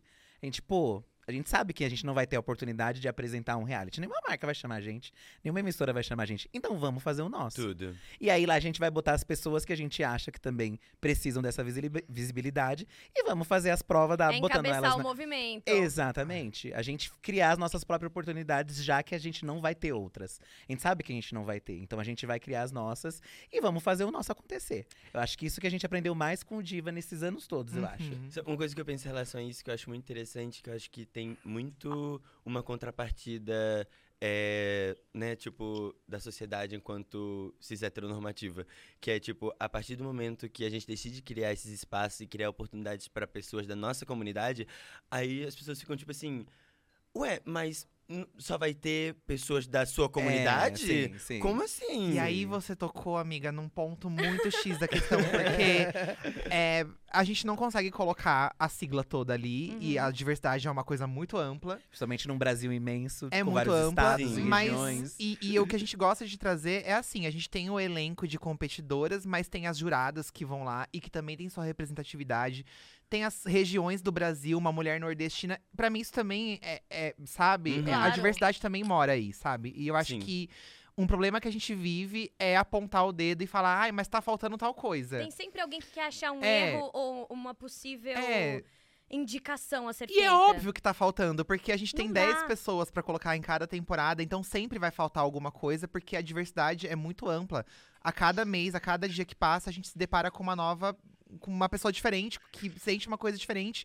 E, pô, que legal que isso tá acontecendo, sabe? Uhum. Porque é isso que daqui 50 anos vai fazer do país um país melhor, Sim. sabe? Uhum. Sim, E, e eu acho que se tratando também de uma crítica, e eu vou voltar a reforçar isso porque eu acho que para mim faz muito sentido, se tratando de uma crítica sistêmica também ao que a gente vive, existe muito uma responsabilização individual, né? Como se vocês fossem os culpados por não colocar toda a representatividade no mundo no, lá no, no Corrida das Blogueiras, assim. Sendo que, assim, é uma questão muito maior e de uma estrutura muito maior, que vocês ali são uma parcela muito pequena do que acontece no mundo, né? Como, como é a dinâmica do mundo, como essas pessoas vão acessar o mercado de trabalho, como essas pessoas vão é, se educar, como essas pessoas vão ter acesso a lugares de liderança. Então, eu, tenho muita aversão a esse tipo de comentário, porque eu acho é, uma, crítica muito vazia, uma responsabilização individual, que no final das contas, pô. Ai, gente, eu vou ser muito comunista, né? Se eu começar. yes, então habla. Fala mesmo, Mas, gatinho. mas- mas é isso, assim, como se vocês fossem os responsáveis por todos os problemas é, de falta de representatividade. É, eu, a- a- representatividade assim, a gente universo. entende a nossa responsabilidade até, até certo ponto. Óbvio que a gente olha pra tudo isso, mas é, quando a gente produz um reality ou uma série, a gente sabe que é muito mais que isso. É a equipe que tá gravando, são os editores, Sim. é a pessoa que tá lá te maquiando. E assim, hoje a gente tem a grande sorte de estar dentro da G Studio, que é uma empresa que se preocupa muito com isso. Sabe, ali a gente tem contato com pessoas trans, com pessoas pretas, com pessoas gordas. Porque é isso, a gente precisa ocupar. a- a- a- não é só quem tá na frente da câmera que ocupa Uhum. esse, lo- esse local. É óbvio que quem Sim. tá ali tem um destaque, tudo precisa ter, a gente presta atenção nisso, né? Essa última temporada do Corrida foi a temporada mais diversa que a gente conseguiu produzir. Mas é, é- é- tem todo esse sistema em volta disso também, que é muito importante. Essas pessoas precisam pagar suas contas. Então, tá ali trabalhando, não tá aparecendo no reality, mas tá trampando de outro jeito, sabe? Total. E as pessoas não têm acesso a essas informações e apontam o dedo de uma forma mais rude, mas faz parte também, né? Faz parte, você entender também. Porque antes da gente também, se a gente pega pessoas mais velhas, também vão falar, poxa, a, a gente tava lá na primeira parada e a gente também não se sente representado hoje em dia Uhum, na internet. Então, assim, sempre houveram outros antes da gente, né? Total. Mas eu acho que é talvez entender um pouco o outro, entendeu? Eu quero aproveitar essa- esse gancho de representatividade e eu quero voltar um pouco nos assuntos que a gente estava falando aqui, porque eu tenho uma pergunta que eu quero muito te fazer e eu acho que nesse contexto ela vale. Por que é que você decidiu num momento, por que é, como é, em que momento você sentiu que era certo você trazer à tona a sua, a sua mudança de nome? Ui, nossa, gente, pelo amor de Deus, porque precisava, né? tipo É assim, que Porque isso eu é que agora, acompanhei, é porque eu acompanhei de corte. pertinho. O que, que é, amiga? Eu falei que agora, nesse momento, a gente vai fazer bem aquele corte, tipo assim, aquele Fala corte pra gente, por que é que você ser, mudou de nome? Sim, você vai É, ser aquela, né? Tipo. Close de câmera. hum, Porque eu acompanhei a sua mudança, você se identificando o, o- o documento, a primeira vez que eu vi, que eu me Yes. emocionei. É, eu acompanhei isso. E a gente falando de representatividade, você trazer isso a público, você se torna uma figura muito forte de representatividade. É, eu acompanhei durante o ano passado, o ano retrasado, o, o primeiro momento que você falou da sua não binariedade, uhum. o primeiro momento que É, eu te usar questionei os pronomes, pronomes. Exato. Assim que a gente se conheceu, foi numa. numa. numa reunião de elenco. é, eu e a Maísa, a gente tava conversando, porque eu e, a, eu e Maísa somos amigas há muitos anos. E a gente perguntou como é que a gente se refere a, a ela. Que, que- que até aquele momento a gente não sabia que pronome usar. E foi nosso primeiro contato. Eu falei, oi, tudo bem? Então, é, que pronome eu uso? É. E foi o primeiro contato que a gente teve com isso. E aí o início de uma grande amizade. Exatamente. E naquele Tudo momento ainda era ali. ele. Naquele momento ainda era ele. Durante as gravações virou ela. E eu acompanhei aquele seu primeiro texto falando sobre a sua não binariedade. Um texto que você postou no seu aniversário, que eu amo de Amo paixão. texto de aniversário. Eu adoro texto dos meus aniversários. Às vezes, quando eu tô triste, eu leio eles. E como é que foi isso? Quando é que você sentiu que você precisava, de alguma forma, trazer isso a público? Ou você não sentiu? Você simplesmente quis trazer isso à tona e falou, eu sou eu, eu só estou compartilhando isso com as pessoas. Cara, eu acho que. Eu acho que por necessidade mesmo, assim, porque é, tem chaves que vão sendo viradas e que não voltam.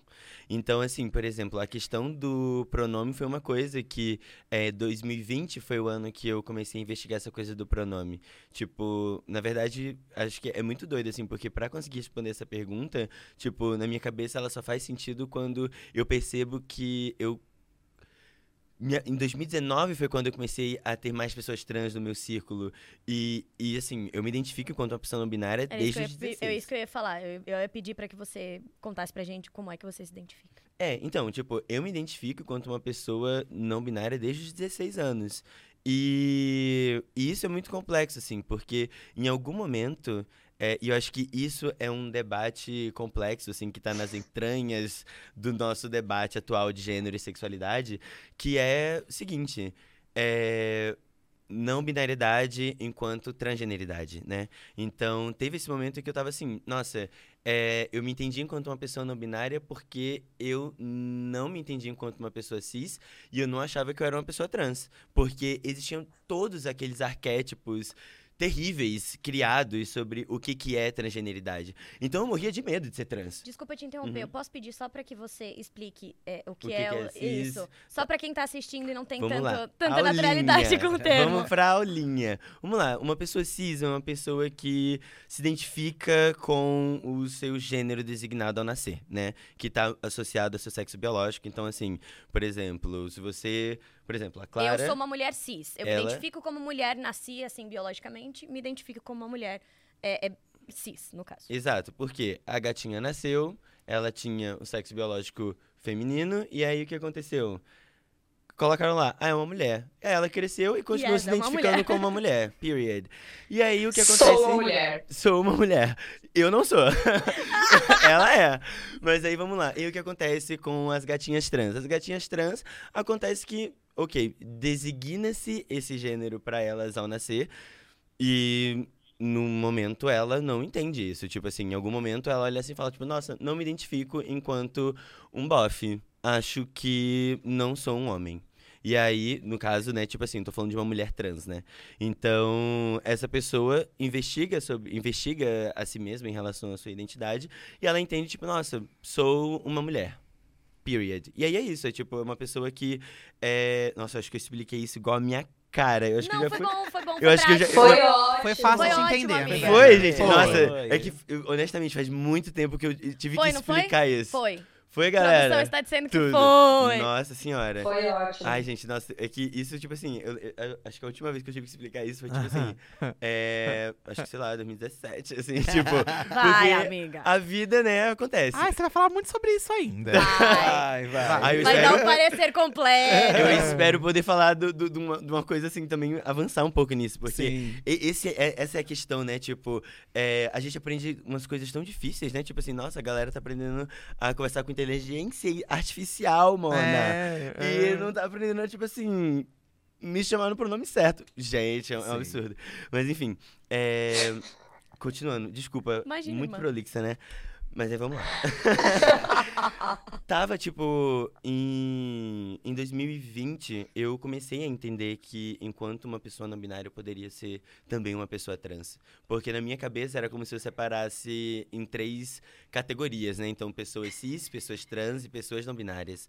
E pessoas não binárias são pessoas que não se identificam com os estigmas e não se, não, não se identificam com homem e mulher, né? Acho que isso é uma coisa muito que simplifica muito, porque a gente nós temos pessoas trans binárias, são os homens trans e as mulheres trans. E nós temos as pessoas não binárias que são trans que não se identificam com essas polaridades do espectro de gênero e que de alguma forma estão deslocadas dentro desse espectro no meio deles, mais para um lado, mais para o outro.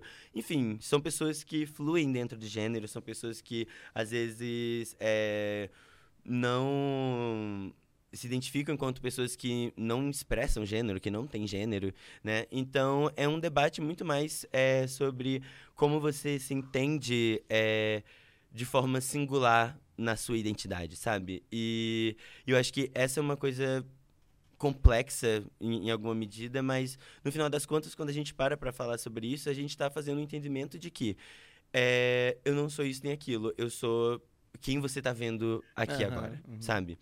E eu acho que todo esse processo, até chegar no nome, veio numa necessidade de ir entendendo a pessoa que eu sou agora, sabe? E não tentar sustentar uma pessoa que não tá mais aqui, sabe? Então, é, quando eu comecei a experimentar, a- a- eu acho que a transgeneridade, ela tá muito aliada à experimentação, porque é, eu não acho que você, de uma noite pro dia, transiciona, sabe? Eu sinto que enquanto uma pessoa não binária, eu vou transicionar a vida inteira, porque eu sinto que eu tô o tempo todo, tipo, pra lá e pra cá dentro do espectro, pra lá e pra cá pensando sobre meus processos dentro da tríade é, sexo, corpo e gênero, sabe? Então, tudo isso faz com que. é, eu, eu acho que, assim, trazendo para o ponto central a necessidade de trazer a minha mudança de nome à tona, é porque tá muito aliada também com a mudança de pronome, que é eu preciso para conseguir ser amplamente e não definitivamente, mas amplamente a pessoa que eu sou, eu preciso me afastar da cisgeneridade. Então assim, com o nome é, de registro como o que eu tinha, às vezes eu sempre fico na dúvida se eu falo ou não, porque Eu não falei, tá? não se preocupa também. Mas não falei. Vamos fazer segredo, então. Porque é isso, tipo, não precisa esse nome vir à tona. Mas eu também não tenho problema de falar sobre ele. Mas, enfim, com o nome de registro que eu tinha, é, tendo a imagem que eu tenho, é, e a imagem eu falo assim da minha aparência física, é, usando os pronomes ele, tipo, tudo isso me afasta muito E é o que você quer pra você da também. pessoa que eu sou. É, É, isso, e né? aí, tipo assim, é, o que eu acho, tipo, com o que a gente vai pegando ferramentas, né, tipo, pra conseguir alcançar o que, que a gente quer ser, né? Então, assim, nós temos uma língua que é muito complexa de abarcar pessoas que são não binárias, porque nós temos uma estigmatização muito é, binária, né? Então a gente tem duas palavras para falar a mesma coisa, né? Tipo, a gente tem beautiful em inglês. Beautiful, beautiful. Todo mundo entende beautiful. Mas aqui a gente tem lindo e linda. Então, tipo assim, vamos se achar nesse meio. Vamos se achar por aí, sabe? Então eu acho que trazer isso à tona foi muito também, tipo. É, fazer com que a outra pessoa passe a me enxergar como a pessoa que eu sou, sabe? Porque é, eu acho que quando uma pessoa transiciona, todo mundo que tá ao redor dela transiciona de alguma Uhum, forma. Tipo, uhum. todo mundo se. Nem, nem transiciona, mas se transforma, sabe? Porque, tipo, Sim. caraca, é. Tem pessoas que eu sinto que não vão conseguir participar da minha vida mais. E eu tô de boaça com isso. Assim, é, é triste em alguma medida. Mas, nossa, essa pessoa não consegue acompanhar a pessoa que eu sou. E eu tô a vida inteira acompanhando ela, sabe? Então, tipo. É. Aí você já filtra também, né? É, e é tudo, porque só vai ficando a nata. Sério. E aí, assim, eu acho, acho que é isso, assim, tipo, trazer o meu novo nome à tona tem a ver com, conseguir ser integralmente a pessoa e a artista que eu sou, sabe? Tipo, porque eu acho que esse nome é o segundo batismo, né? É o momento que eu olho assim e faço, tipo, nossa, eu acho que eu sou outra pessoa, sabe? Mas eu só sou essa pessoa que eu sou hoje, agora. Dia primeiro? Hoje é dia 2. Dia dois. Dia 2 de março. Ah, mas eu não sei quando vai ser lançado. Então, assim, 3 de março. eu sou só a pessoa Hoje é que eu dia sou. 3, o pior é isso. Eu Também. sou só a pessoa dia que eu sou primeiro, hoje. nem dia 2 é dia 3. É, tudo, mas enfim, é, sei lá. Eu sou só a pessoa que eu sou hoje, agora, nesse momento presente, porque eu fui quem eu fui até agora, né? Mas atualizações, novas versões. E é isso, eu acho que eu dei uma volta do Não, foi cacete. maravilhoso. Sabe por quê? Amiga, não, amiga, não, eu- eu acho eu- maravilhoso, porque já englobou muita coisa aqui é, é, que eu perguntaria. E, e é um, um assunto e uma pauta que a gente não domina. Aliás, eu e Fernanda não temos nenhum conhecimento. Eu só sei o que eu sei, e minimamente, porque eu acompanhei muito desse processo. Total. Eu tô na tua vida há dois anos, e nesses dois anos eu senti e vi muitas Nilas. É, Eu vi muitos processos. A primeira vez que eu peguei o documento da Nila com o nome social foi um momento. Foi, foi é, é uma sensação de nascer uma nova pessoa. De ter contato com uma pessoa que a gente já conhece, mas que tá desaflorando. Que tá. Aflorando? aflo- não era essa a palavra. Que tá Desabrochando. desabrochando. Que tá desabrochando. Então, De vez- foram só um- níveis. uma palhinha nisso, Fala, que, nessa história que é, foi muito interessante, porque. É... Ai, que medo de soltar uma informação que eu não posso. Lá Mas eu não vou faltar- soltar nada, não, hein? Mas é tipo assim: é, esse dia foi muito legal, assim, que eu fui no Rio. Eu tava, a gente tava gravando DV ano Ah, eu sei o passado. que é. E aí, tipo assim, eu voltei pro Rio só pra pegar a identidade, assim, porque deu um BO, foi tipo um bate e volta pra pegar a identidade no Shopping América, assim. E aí, é. Mano, foi muito doido, que quando eu peguei aquele documento, eu fiquei assim, gente, o que, que eu fiz? Porque eu coloquei o nome, tipo assim, no impulso. Eu tava, tinha que fazer uma identidade, que eu tava sem identidade desde 2019, que eu perdi no carnaval. E aí. aí eu tava dando carteira de trabalho. Claro. Ai, a gente, a gente É. passou muito tempo usando cadeira de Gente, trabalho. que precisa de identidade. Eu adoro essa simbologia. Perdi minha identidade e fiz uma nova. Aham. Nova Ó. identidade. Tá vendo, gente? Tudo é simbólico Tem na trageneridade. todo. E aí, assim, aí é, peguei a identidade e eu fiquei andando, assim, pelo shopping, assim, vagando, olhando pra aquele negócio, tipo assim, mana, eu adoro a foto da minha identidade. Fiquei, ai, tá linda, mas por que que esse nome tá aqui, sabe? Tipo assim, meu Deus, eu, tipo assim, eu fiquei, caraca, tipo, o governo sabe isso, tipo, o Estado sabe que eu tenho um nome social, mas é, a minha família não sabe, minhas amigas não sabem, minhas redes sociais não sabem, as pessoas que me acompanham não sabem. E aí, né? Ninguém sabe. Porque eu fiz isso, tipo assim, meio tipo, ai, dá pra botar nome social? Aí falou, dá. Aí eu fiz, ah, bota Nila. Aí falou, tá bom, só Nila. Eu fiz, é, só Nila. Porque eu não gostava com pronome, achava feio. Aí ficou só isso. Com Vou- sobrenome. Hã? com Sem sobrenome. sobrenome. Não, tá? não, sim, mas com pronome não, com sobrenome. Isso, com sobrenome. Com Eu pronome. tô aqui, mas vai pronome no documento? Ai, é. Não, não vai não. Mas aí voltei, que faltava, né? Voltei pra São Paulo. Aí cheguei no hotel assim, tipo, gente, tem uma coisa pra contar. E bati no quarto da Clara. Foi! Entrei assim, eu, amiga, eu tô assistindo muitas coisas. E aí a gente ia gravar no dia seguinte coisas importantes dentro da narrativa da personagem, né? E Que aí, é uma personagem trans, no caso. Hum. Exato, Sim. e eu tava tipo assim. Aí eu. E aí foi bizarro, assim, porque eu tava meio emocionado e ao mesmo tempo, tipo, o que, que eu faço com isso? E aí a Clara, agora você quer que eu te chame de Nila? E eu tava tipo assim, não sei, porque se você me chamar de É, Nila, rolou um. Não sei. o que, que vai acontecer no set de filmagem? Tipo assim, As pessoas, como as pessoas vão reagir, é, né? e no set as pessoas é, me chamavam de A Pedro. Porque tinha. E veio o nome. É, veio, óbvio, né? Faz parte da história. Ó o mistério. Não, mas é que, mano, é absurdo, assim. Porque verdade. no. Tipo, tem o Pedro Tony no elenco. E aí, tipo assim, tinham dois Pedros. E aí, pra sinalizar que eu era eu e que meus pronomes eram ela dela, aí falou, tipo, ó, esse é o Pedro e essa é a Pedro. E aí, mano, assim, teve um momento que as pessoas chegavam assim, tipo, ai, cadê a Pedro? Só que, tipo assim. O mesmo nome, tipo assim, o A Pedro. era a primeira letra do nome, entendeu? Tipo assim. Então ia ser uma confusão de, de nome no, no set e tudo mais. E foi uma doideira. E aí eu lembro que eu olhei assim, tipo, fui pra janela, fiquei, tipo assim, olhando a paisagem cinza de São Paulo. E aí virei pro lado assim, aí, tipo. O texto tava aberto na cena que a personagem tava passando pela mesma coisa, assim, tipo, emocionalmente, não não necessariamente a mesma coisa, mas era tipo assim, era o lugar emocional que eu estava naquele momento, era o mesmo lugar que a personagem tava. E eu tava tipo assim, Amiga, olha isso como é um sinal. Ga- Gente, a gata nasceu para as artes, olha Não, isso. e a, a tipo, Ani, ela é uma pessoa muito paciente. É, porque é isso, todo mundo ao redor passa por processos. Então, eu sempre questionei muito, porque meu maior é, intuito era fazer ela se sentir à vontade comigo, com o que ela queria, é, como ela queria ser tratada. Mas existia uma coisa também que era um medo de errar. Era um, Uhum. me- era um pavor de errar e, você se sentir deslocada ou não reconhecida. Então, no início, pra mim, quando mudou a chave de virar O pra A, e, e aí virou AP. AP, AP, AP, AP, AP, AP, AP, AP. Virou Nila. Eu falei, ferrou. Mas em uma semana virou Ni. Uma, uma, virou, uma semana já tava. foi. Oi, Ni. A Oi, primeira Ni. coisa que eu fiz, que eu fiz ela fazer, na verdade, foi mudar o nome dela no meu celular. É, isso é Pra tudo. que eu tivesse que buscar Nila. Pra que eu associasse a imagem a Nila. Aliada, aliada behavior. Tudo é uma questão de boa vontade. É tudo uma questão de boa vontade. Eu sou a maior prova. É. Porque eu erro tudo. Eu sou uma pessoa muito desligada. A gente também é. Eita, amiga, como todo mundo erra mesmo, viu? Queria deixar isso bem claro aí. aqui. Entendi. Entendi essa agressividade gratuita.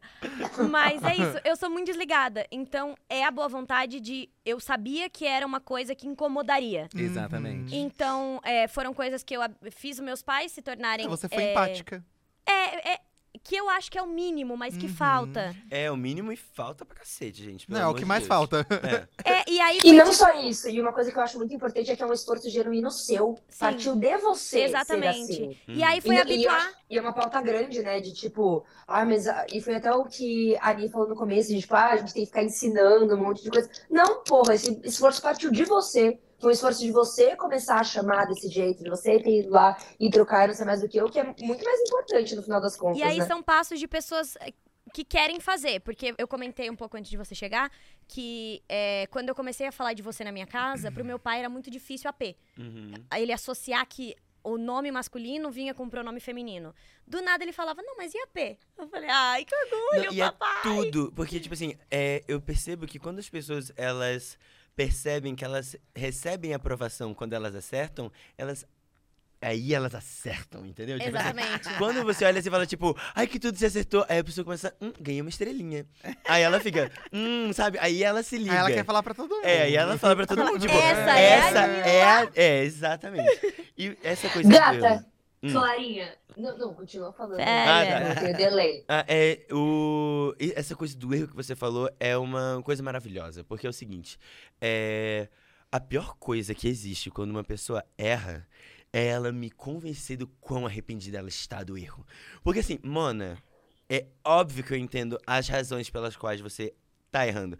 Às vezes, vai errar, ok, move on. Mas o negócio é esse, move on, siga em frente. Você errou, corrija-se e a gente continua bebendo nossa cerveja, sabe? Tipo, seguindo a nossa vida, conversando tá, tá, tá.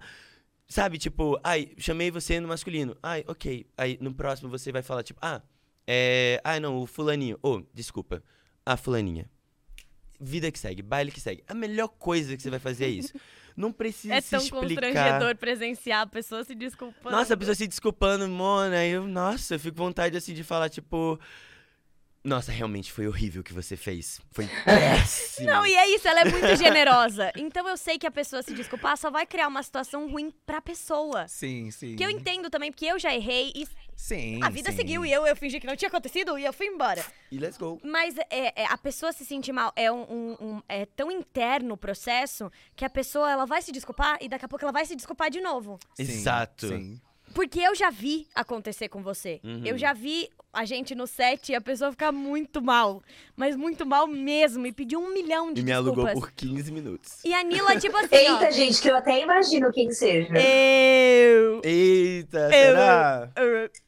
É, e, e a Nila, tipo, tá bom. Tá. tá, já Tá já bom, tudo foi. certo. Tudo É, bem. não, mas tá tudo certo, tá tudo certo. Não, não, se desculpa. preocupa. Não, tá.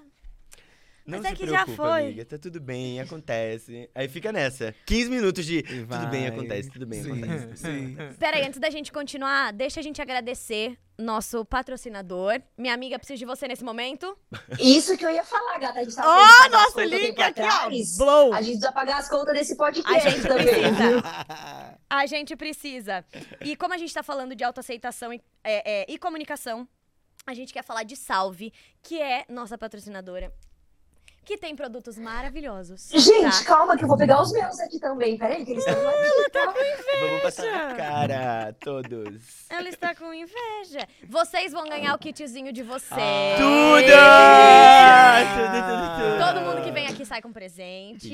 Porque é isso, salve não faz só pra gente, faz pra quem vem, faz pra quem tá assistindo. Vai ter cupom na descrição. Então, se eu fosse você, eu já aproveitava, sabe? Salve é assim, não tem como ser melhor, tá bom? Hoje a gente tá com o kit dupla proteção, que é o protetor solar pro rosto e o protetor solar pro corpo. E quem usar o cupom duplinha protegida ganha 20 reais de desconto nas compras acima de 109 reais. Eba! Yes. Então aproveita, corre pro site, usa o cupom, tudo vai estar na descrição, tem link e vocês vão ganhar. Vocês aí de casa não passem vontade. Já aproveita, pausa o vídeo, mas depois você volta. Compra e a gente continua esse papo. A Ani falou, no momento, ela usou o termo batismo, né? Se tratando, enfim, do novo nome, etc. E eu acho que fazer uma correlação até com religiosidade, espiritualidade, o batismo, né, na, na, na Igreja Católica, né, Apostólica Romana, é realmente esse momento de deixar tudo para trás, né? Inclusive, eu, enfim, tenho até conhecidos que estudam mais sobre religião, blá, blá, blá, que tem algumas divergências sobre por exemplo, batizar uma criança pequena ou batizar um bebê logo quando ele nasce, justamente por esses termos de deixar tudo para trás, né? Deixar a partir de agora vamos viver uma nova vida com o batismo, né? Então eu queria adentrar agora um pouquinho para a gente finalizar, talvez, porque a gente está aqui tagarelando horrores, mas eu amo, sobre religião e espiritual- espiritualidade, né? Até porque durante muito tempo a religião ela foi cooptada e ela foi é, articulada, né, por algumas pessoas como forma de preconceito mesmo, né, por premissas preconceituosas para, enfim, é, humilhar, para, enfim, de todas as formas de, é, enfim, de, não sei, assim, de praticar, seja o preconceito qual ele for. Então, eu queria muito entender também esse relacionamento de, de vocês, né, se vocês é, se identificam com alguma religião, se vocês seguem, se pela família tiveram algum, algum exemplo religioso, e, e, e como é isso para vocês, né? E Principalmente você, essa questão da religiosidade. e você, Fih, que acabou falando que a sua mãe, por conta da religião, tinha uma certa resistência. Isso, de certa forma, te afastou da religião, de qualquer ela que seja? Sim. Olha, eu fui uma pessoa que cresci na igreja, na igreja católica Uhum. também. Meu irmão deu crisma pra mim, catequese pra mim. E Mentira! sim, Dava nem pra sim. faltar. Ah, peraí. Não dava pra faltar. Como assim? Ele que ministrava essa catequese. Ele que ministrava. Ah, Ele era o É. professor de catequese do É. Fih. Nossa, bicha! Mas pra vocês terem uma noção, ele, esse meu irmão que ministrou, é uma das pessoas que sempre, assim, esteve ao meu lado, assim, muito, né? Diferente dos meus pais e tal. Então, é, é estranho, porque eu cresci afastado da religião por, mesmo adolescente, eu não concordava com muita coisa. Eu já Uhum. achava estranho algumas coisas de condenação e tal. Então, por mais que eu tenha crescido no ambiente da igreja, eu já era uma pessoa que pensava, eu acho que aqui não é o meu lugar, porque pelo que eu entendo, eu não sou bem-vindo aqui. Uhum. Então eu ia pelas pessoas, obviamente. Porque tinha o grupo de pessoas que eu gostava e me divertia. Mas com o tempo eu fui me afastando porque eu sentia que ali não era um lugar acolhedor pra mim. Uhum. Eu acho que o Eduardo tem uma experiência mais, assim, É. próxima com a religião, Eu, na verdade. eu também cresci na igreja católica, gostei por muito tempo de frequentar. Nem faz tanto tempo assim, né? Se você for ver. Mas me identifico com muita coisa dali de dentro. Porém, tem os poréns que o Fih trouxe, né? Eu acho Uhum. que se a gente for pegar ali o que é pregado, a gente não é bem-vindo. Uhum. E foi nesse lugar de, de entender que realmente não tinha como forçar essa, essa abertura, eu comecei a olhar para outras religiões. Hoje eu não me, me considero de uma única religião, mas eu gosto de muitas religiões, assim, Uhum. sabe? Eu gosto muito de coisas do espiritismo, eu gosto muito de coisas do budismo. É, Depois da internet a gente teve mais contato com pessoas que são da Ubanda, então eu acho Uhum. que tem muita coisa legal. E, e o que me fez pensar nisso foi que eu, eu lembro de uma das palestras que eu ouvi na Igreja Católica que falava a respeito de falsas doutrinas. De doutrinas falsas, que não era certo e tal. E a internet me fez muito pensar, assim, quando eu digo a internet, eu digo da nossa vida na internet, quando eu Uhum. comecei a ter contato com outras pessoas. Uhum. A internet me fez pensar, mas por quê? Por que, que pra- o dele tá errado e o meu tá certo, sabe? Total. E aí isso me pegou num lugar muito assim, meu, não dá mais. sabe? Aham. E aí eu comecei, porque eu também eu cresci com esse preconceito, eu tinha eu tinha pavor de pessoas de outras religiões, eu nossa, eu ficava Nossa. assustado, era horrível. Uhum. E aí eu não queria mais ser assim, sabe? E aí Isso te afastava das pessoas, né? me afastava. E aí, só que a internet. É isso, quando você começa a trabalhar com a internet, no nosso caso, né? Tem casos muito diferentes. Mas a gente foi imposto a estar com outras pessoas. Então eu comecei a aprender com muita gente, Uhum. sabe? E aí eu via que todo mundo era, tipo, tá tudo bem, sabe? Uhum. E aí eu vi quanto tempo eu perdi também, né? Pensando e acreditando nisso. Então hoje eu acho que tem muita coisa bacana em muitas religiões.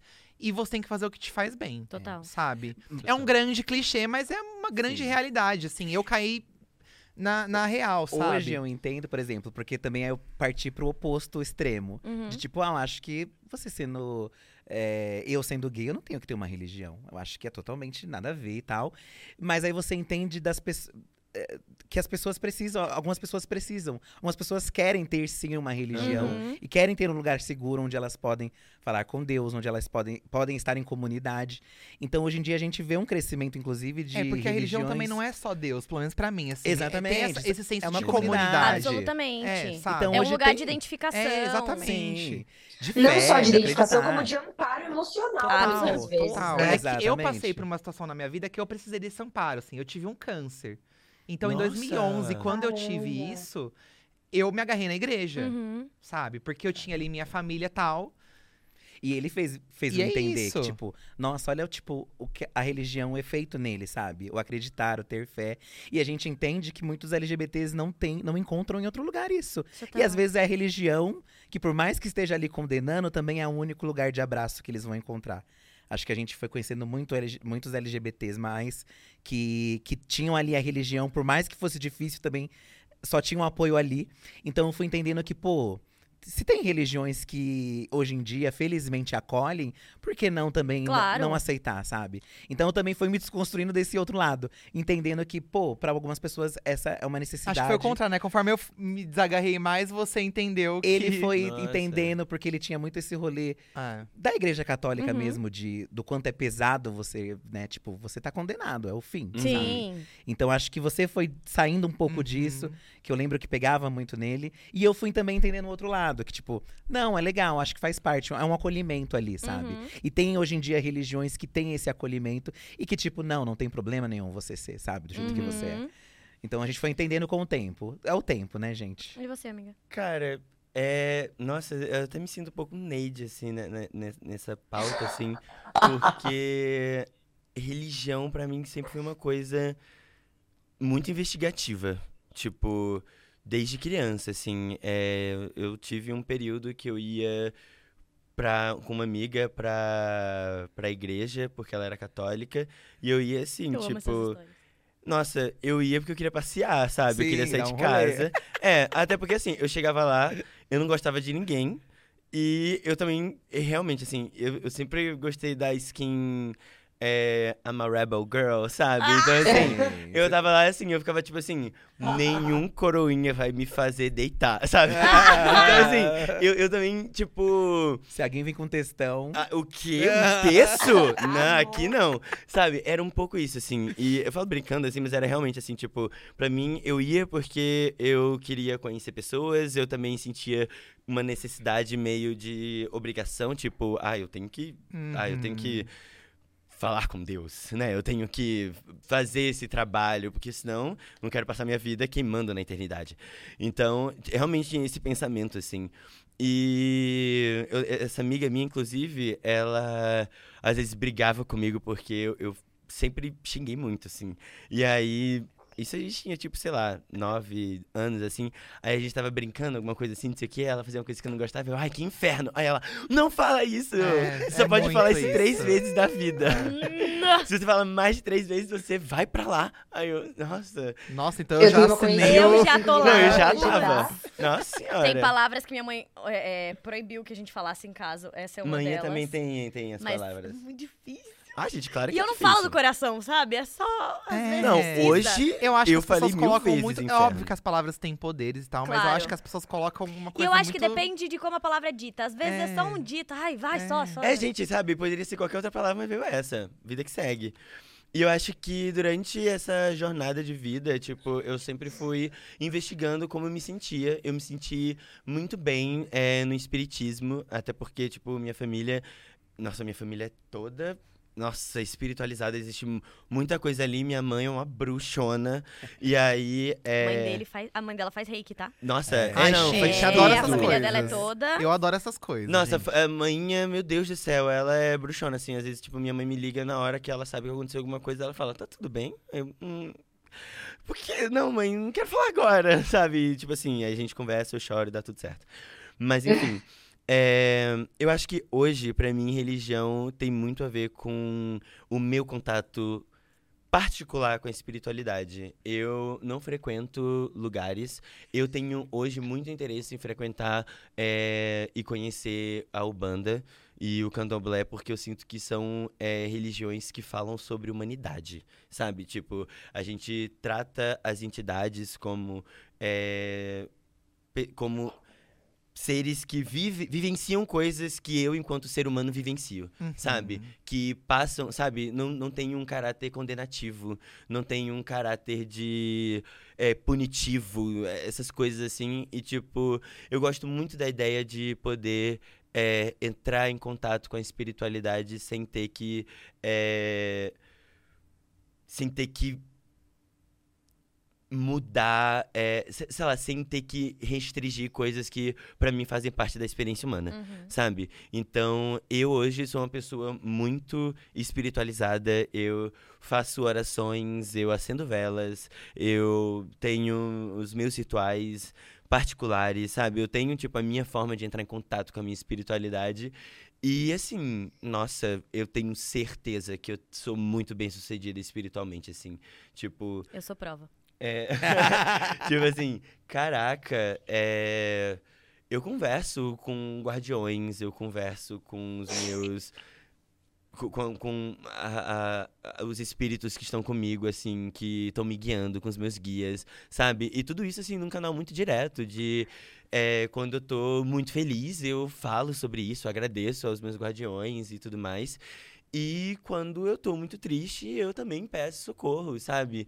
E isso É um sem lugar de diálogo, né? é, e sem ficar tipo. O, ca- eu- falei mais cedo quando eu cheguei é que eu peguei um Uber muito complexo. E ele, te- ele veio falando muito sobre religião e ele falou sobre como Deus é justo. E, tipo assim, o tipo de justiça que ele falava era uma coisa que eu achava muito maluca, que era tipo assim. é, se você é, não fala com Deus. É, na, na, vida, se você não lê a Bíblia durante o dia, tá, tá, tá, tá, tá, tá, tá, tá quando você estiver num leito, numa cama, não sei o quê, ele não vai olhar para você. Tipo assim. É muito punitivista, é, né? É, nossa, que justiça é complexa, sabe? Que senso de justiça estranho, né? Então, assim, é... eu não consigo acreditar nisso, mas eu tenho ótimas conversas com Deus. Muito, muito boas. E a gente tem uma relação 10. Ah, eu amo. E queria, de- e queria deixar um parênteses aqui. Justiça, justiça social. Yes, Ah! Pra gente encerrar, um pouco antes da gente encerrar, eu quero só fazer um bate-bola rápido com coisas que eu gosto muito de saber sobre as pessoas. Então eu vou perguntar. Lá vem. E aí eu quero. Gente, são detalhe, tá? Eu quero saber Agora se esse tá. bate-bola vai... Não, amiga, vai dar vai. Vai, porque tá anotado. Vai que da outra vez ficou eu, eu Fernando e Maísa assim, ó. É... Nossa, E a gente, a tudo. gente, É. a gente ainda ficava completando e complementando. É rápido, eu vou jogar, eu quero que cada um responda uma coisa e eu vou pra próxima. Uma memória favorita. Ixi. Ah, Ah, uma memória favorita. Ahn, quando recebi que eu passei a primeira vez, a primeira temporada de Volta aos 15, eu tava desempregada. Amiga, é rápido. Ah, tá isso.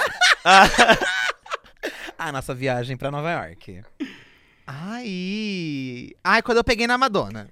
Ai, meu Deus! Não. Eu peguei Ele nela, amigo. Madonna, Não, pegou na amiga, é Madonna. Madonna. É, é uma santa, né? Ela é uma santa. Santa! Aí, aí, quando eu falo com Deus, eu tô aqui, ó, ouvindo Ray of É, Light. é isso. Maior medo. Cai de moto me ralar toda. Caô! Maior medo. Nossa, meu Deus, não consegui alcançar meus sonhos. Maior medo. Perdeu o que a gente conquistou. Acho que é o maior medo. Justíssimo. Justíssimo. Ai, morrer sozinho. É, um grande sonho realizado. Ai, eu ter dinheiro pra comprar todas as botas que eu quero. Ai, nosso apartamento. Ah, eu vou Ai. falar do apartamento também. Tá. Um Tudo. grande sonho a ser realizado. Oscar. Ai, uma nova temporada do Corrida das Blogueiras. Sim, total. Dez Tudo. temporadas Eu de Corrida quero das Blogueiras. muito, eu amo. Aceito. Sim, Ai, como espectador estou ansiosa por isso. Um lugar. isso. Nova York. Um lugar? Ai, minha casa.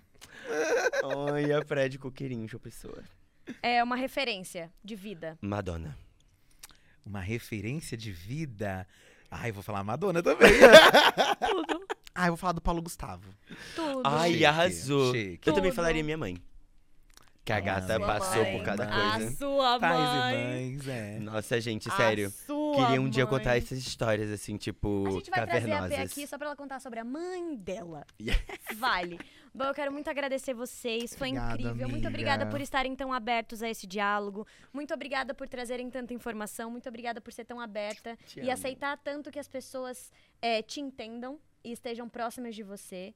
Muito obrigada por vocês contribuírem tanto para cada pessoa que quer se entender, que quer se identificar, que quer é, é, se sentir um pouco mais parte de um todo. É, eu- e eu agradeço não só como nesse lugar de entrevistadora, mas como consumidora do conteúdo de vocês. Parabéns por vocês abrirem espaço para tanta gente. E por último, eu quero deixar um espaço aqui para vocês divulgarem o que vem, comentarem o que vocês quiserem. A sua tem uma que, que é obrigatória, tá? Que a gente tá junta. Vai. Peraí, Ah, tá. eu, eu- eu também, na verdade, na verdade, eu ainda também tenho um, um comentário a fazer, que no começo da, do episódio a gente falou sobre parecer que sempre que a gente fala sobre algum assunto assim, parece que a gente tá numa roda de, tipo, alcoólicos anônimos, né? Tipo, oi, boa noite, meu nome é tal, blá, blá, blá. E eu espero que nesse episódio a gente tenha feito jus à leveza e à diversão também, como a gente pode tratar disso, né? Uhum. E de cada um de vocês também faz isso muito bem, com, enfim, muita, muita, de uma forma esplêndida, assim. Então, reforçando aqui o agradecimento que a Clarinha fez, eu faço das palavras dela as minhas também. E façam marketing de vocês, viu? Eu já tô seguindo todos no Instagram, tá? Meninas, lá. primeiramente, muito obrigada pelo convite. E você, quando você voltar, eu quero voltar aqui com você presencialmente, hein? Obrigatório. Olha lá. Eu Tá? ju... eu- Vamos, vamos fazer os episódios quando eu tiver Eu presente? acho. Ai, quando você, eu tô falando tudo. sério, Com uma você... calça de pijama. É, todos Tem que de vir- pijama. Amiga, calma, calma, calma. Tá de chinelinha?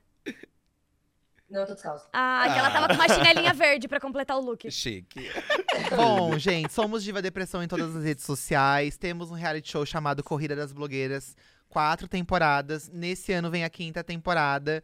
Contamos com a audiência de vocês. É um reality bem bacana. Mas, a- além disso, tem milhões de vídeos, vários conteúdos que a gente produz o ano inteiro. Então, sejam bem-vindos lá no nosso podcast, no nosso canal, nas nossas redes. E muito obrigado mesmo pelo convite. Você sabe que você é um marco na nossa carreira. E é, e é real, Aquela bolsa e é de real, Lego, é tá? Até hoje é lembrada. Nossa. E é um prazer. Nossa, a gente viu você crescer. Isso é muito bizarro. É, Não cresceu tanto. né? Achei agressivo.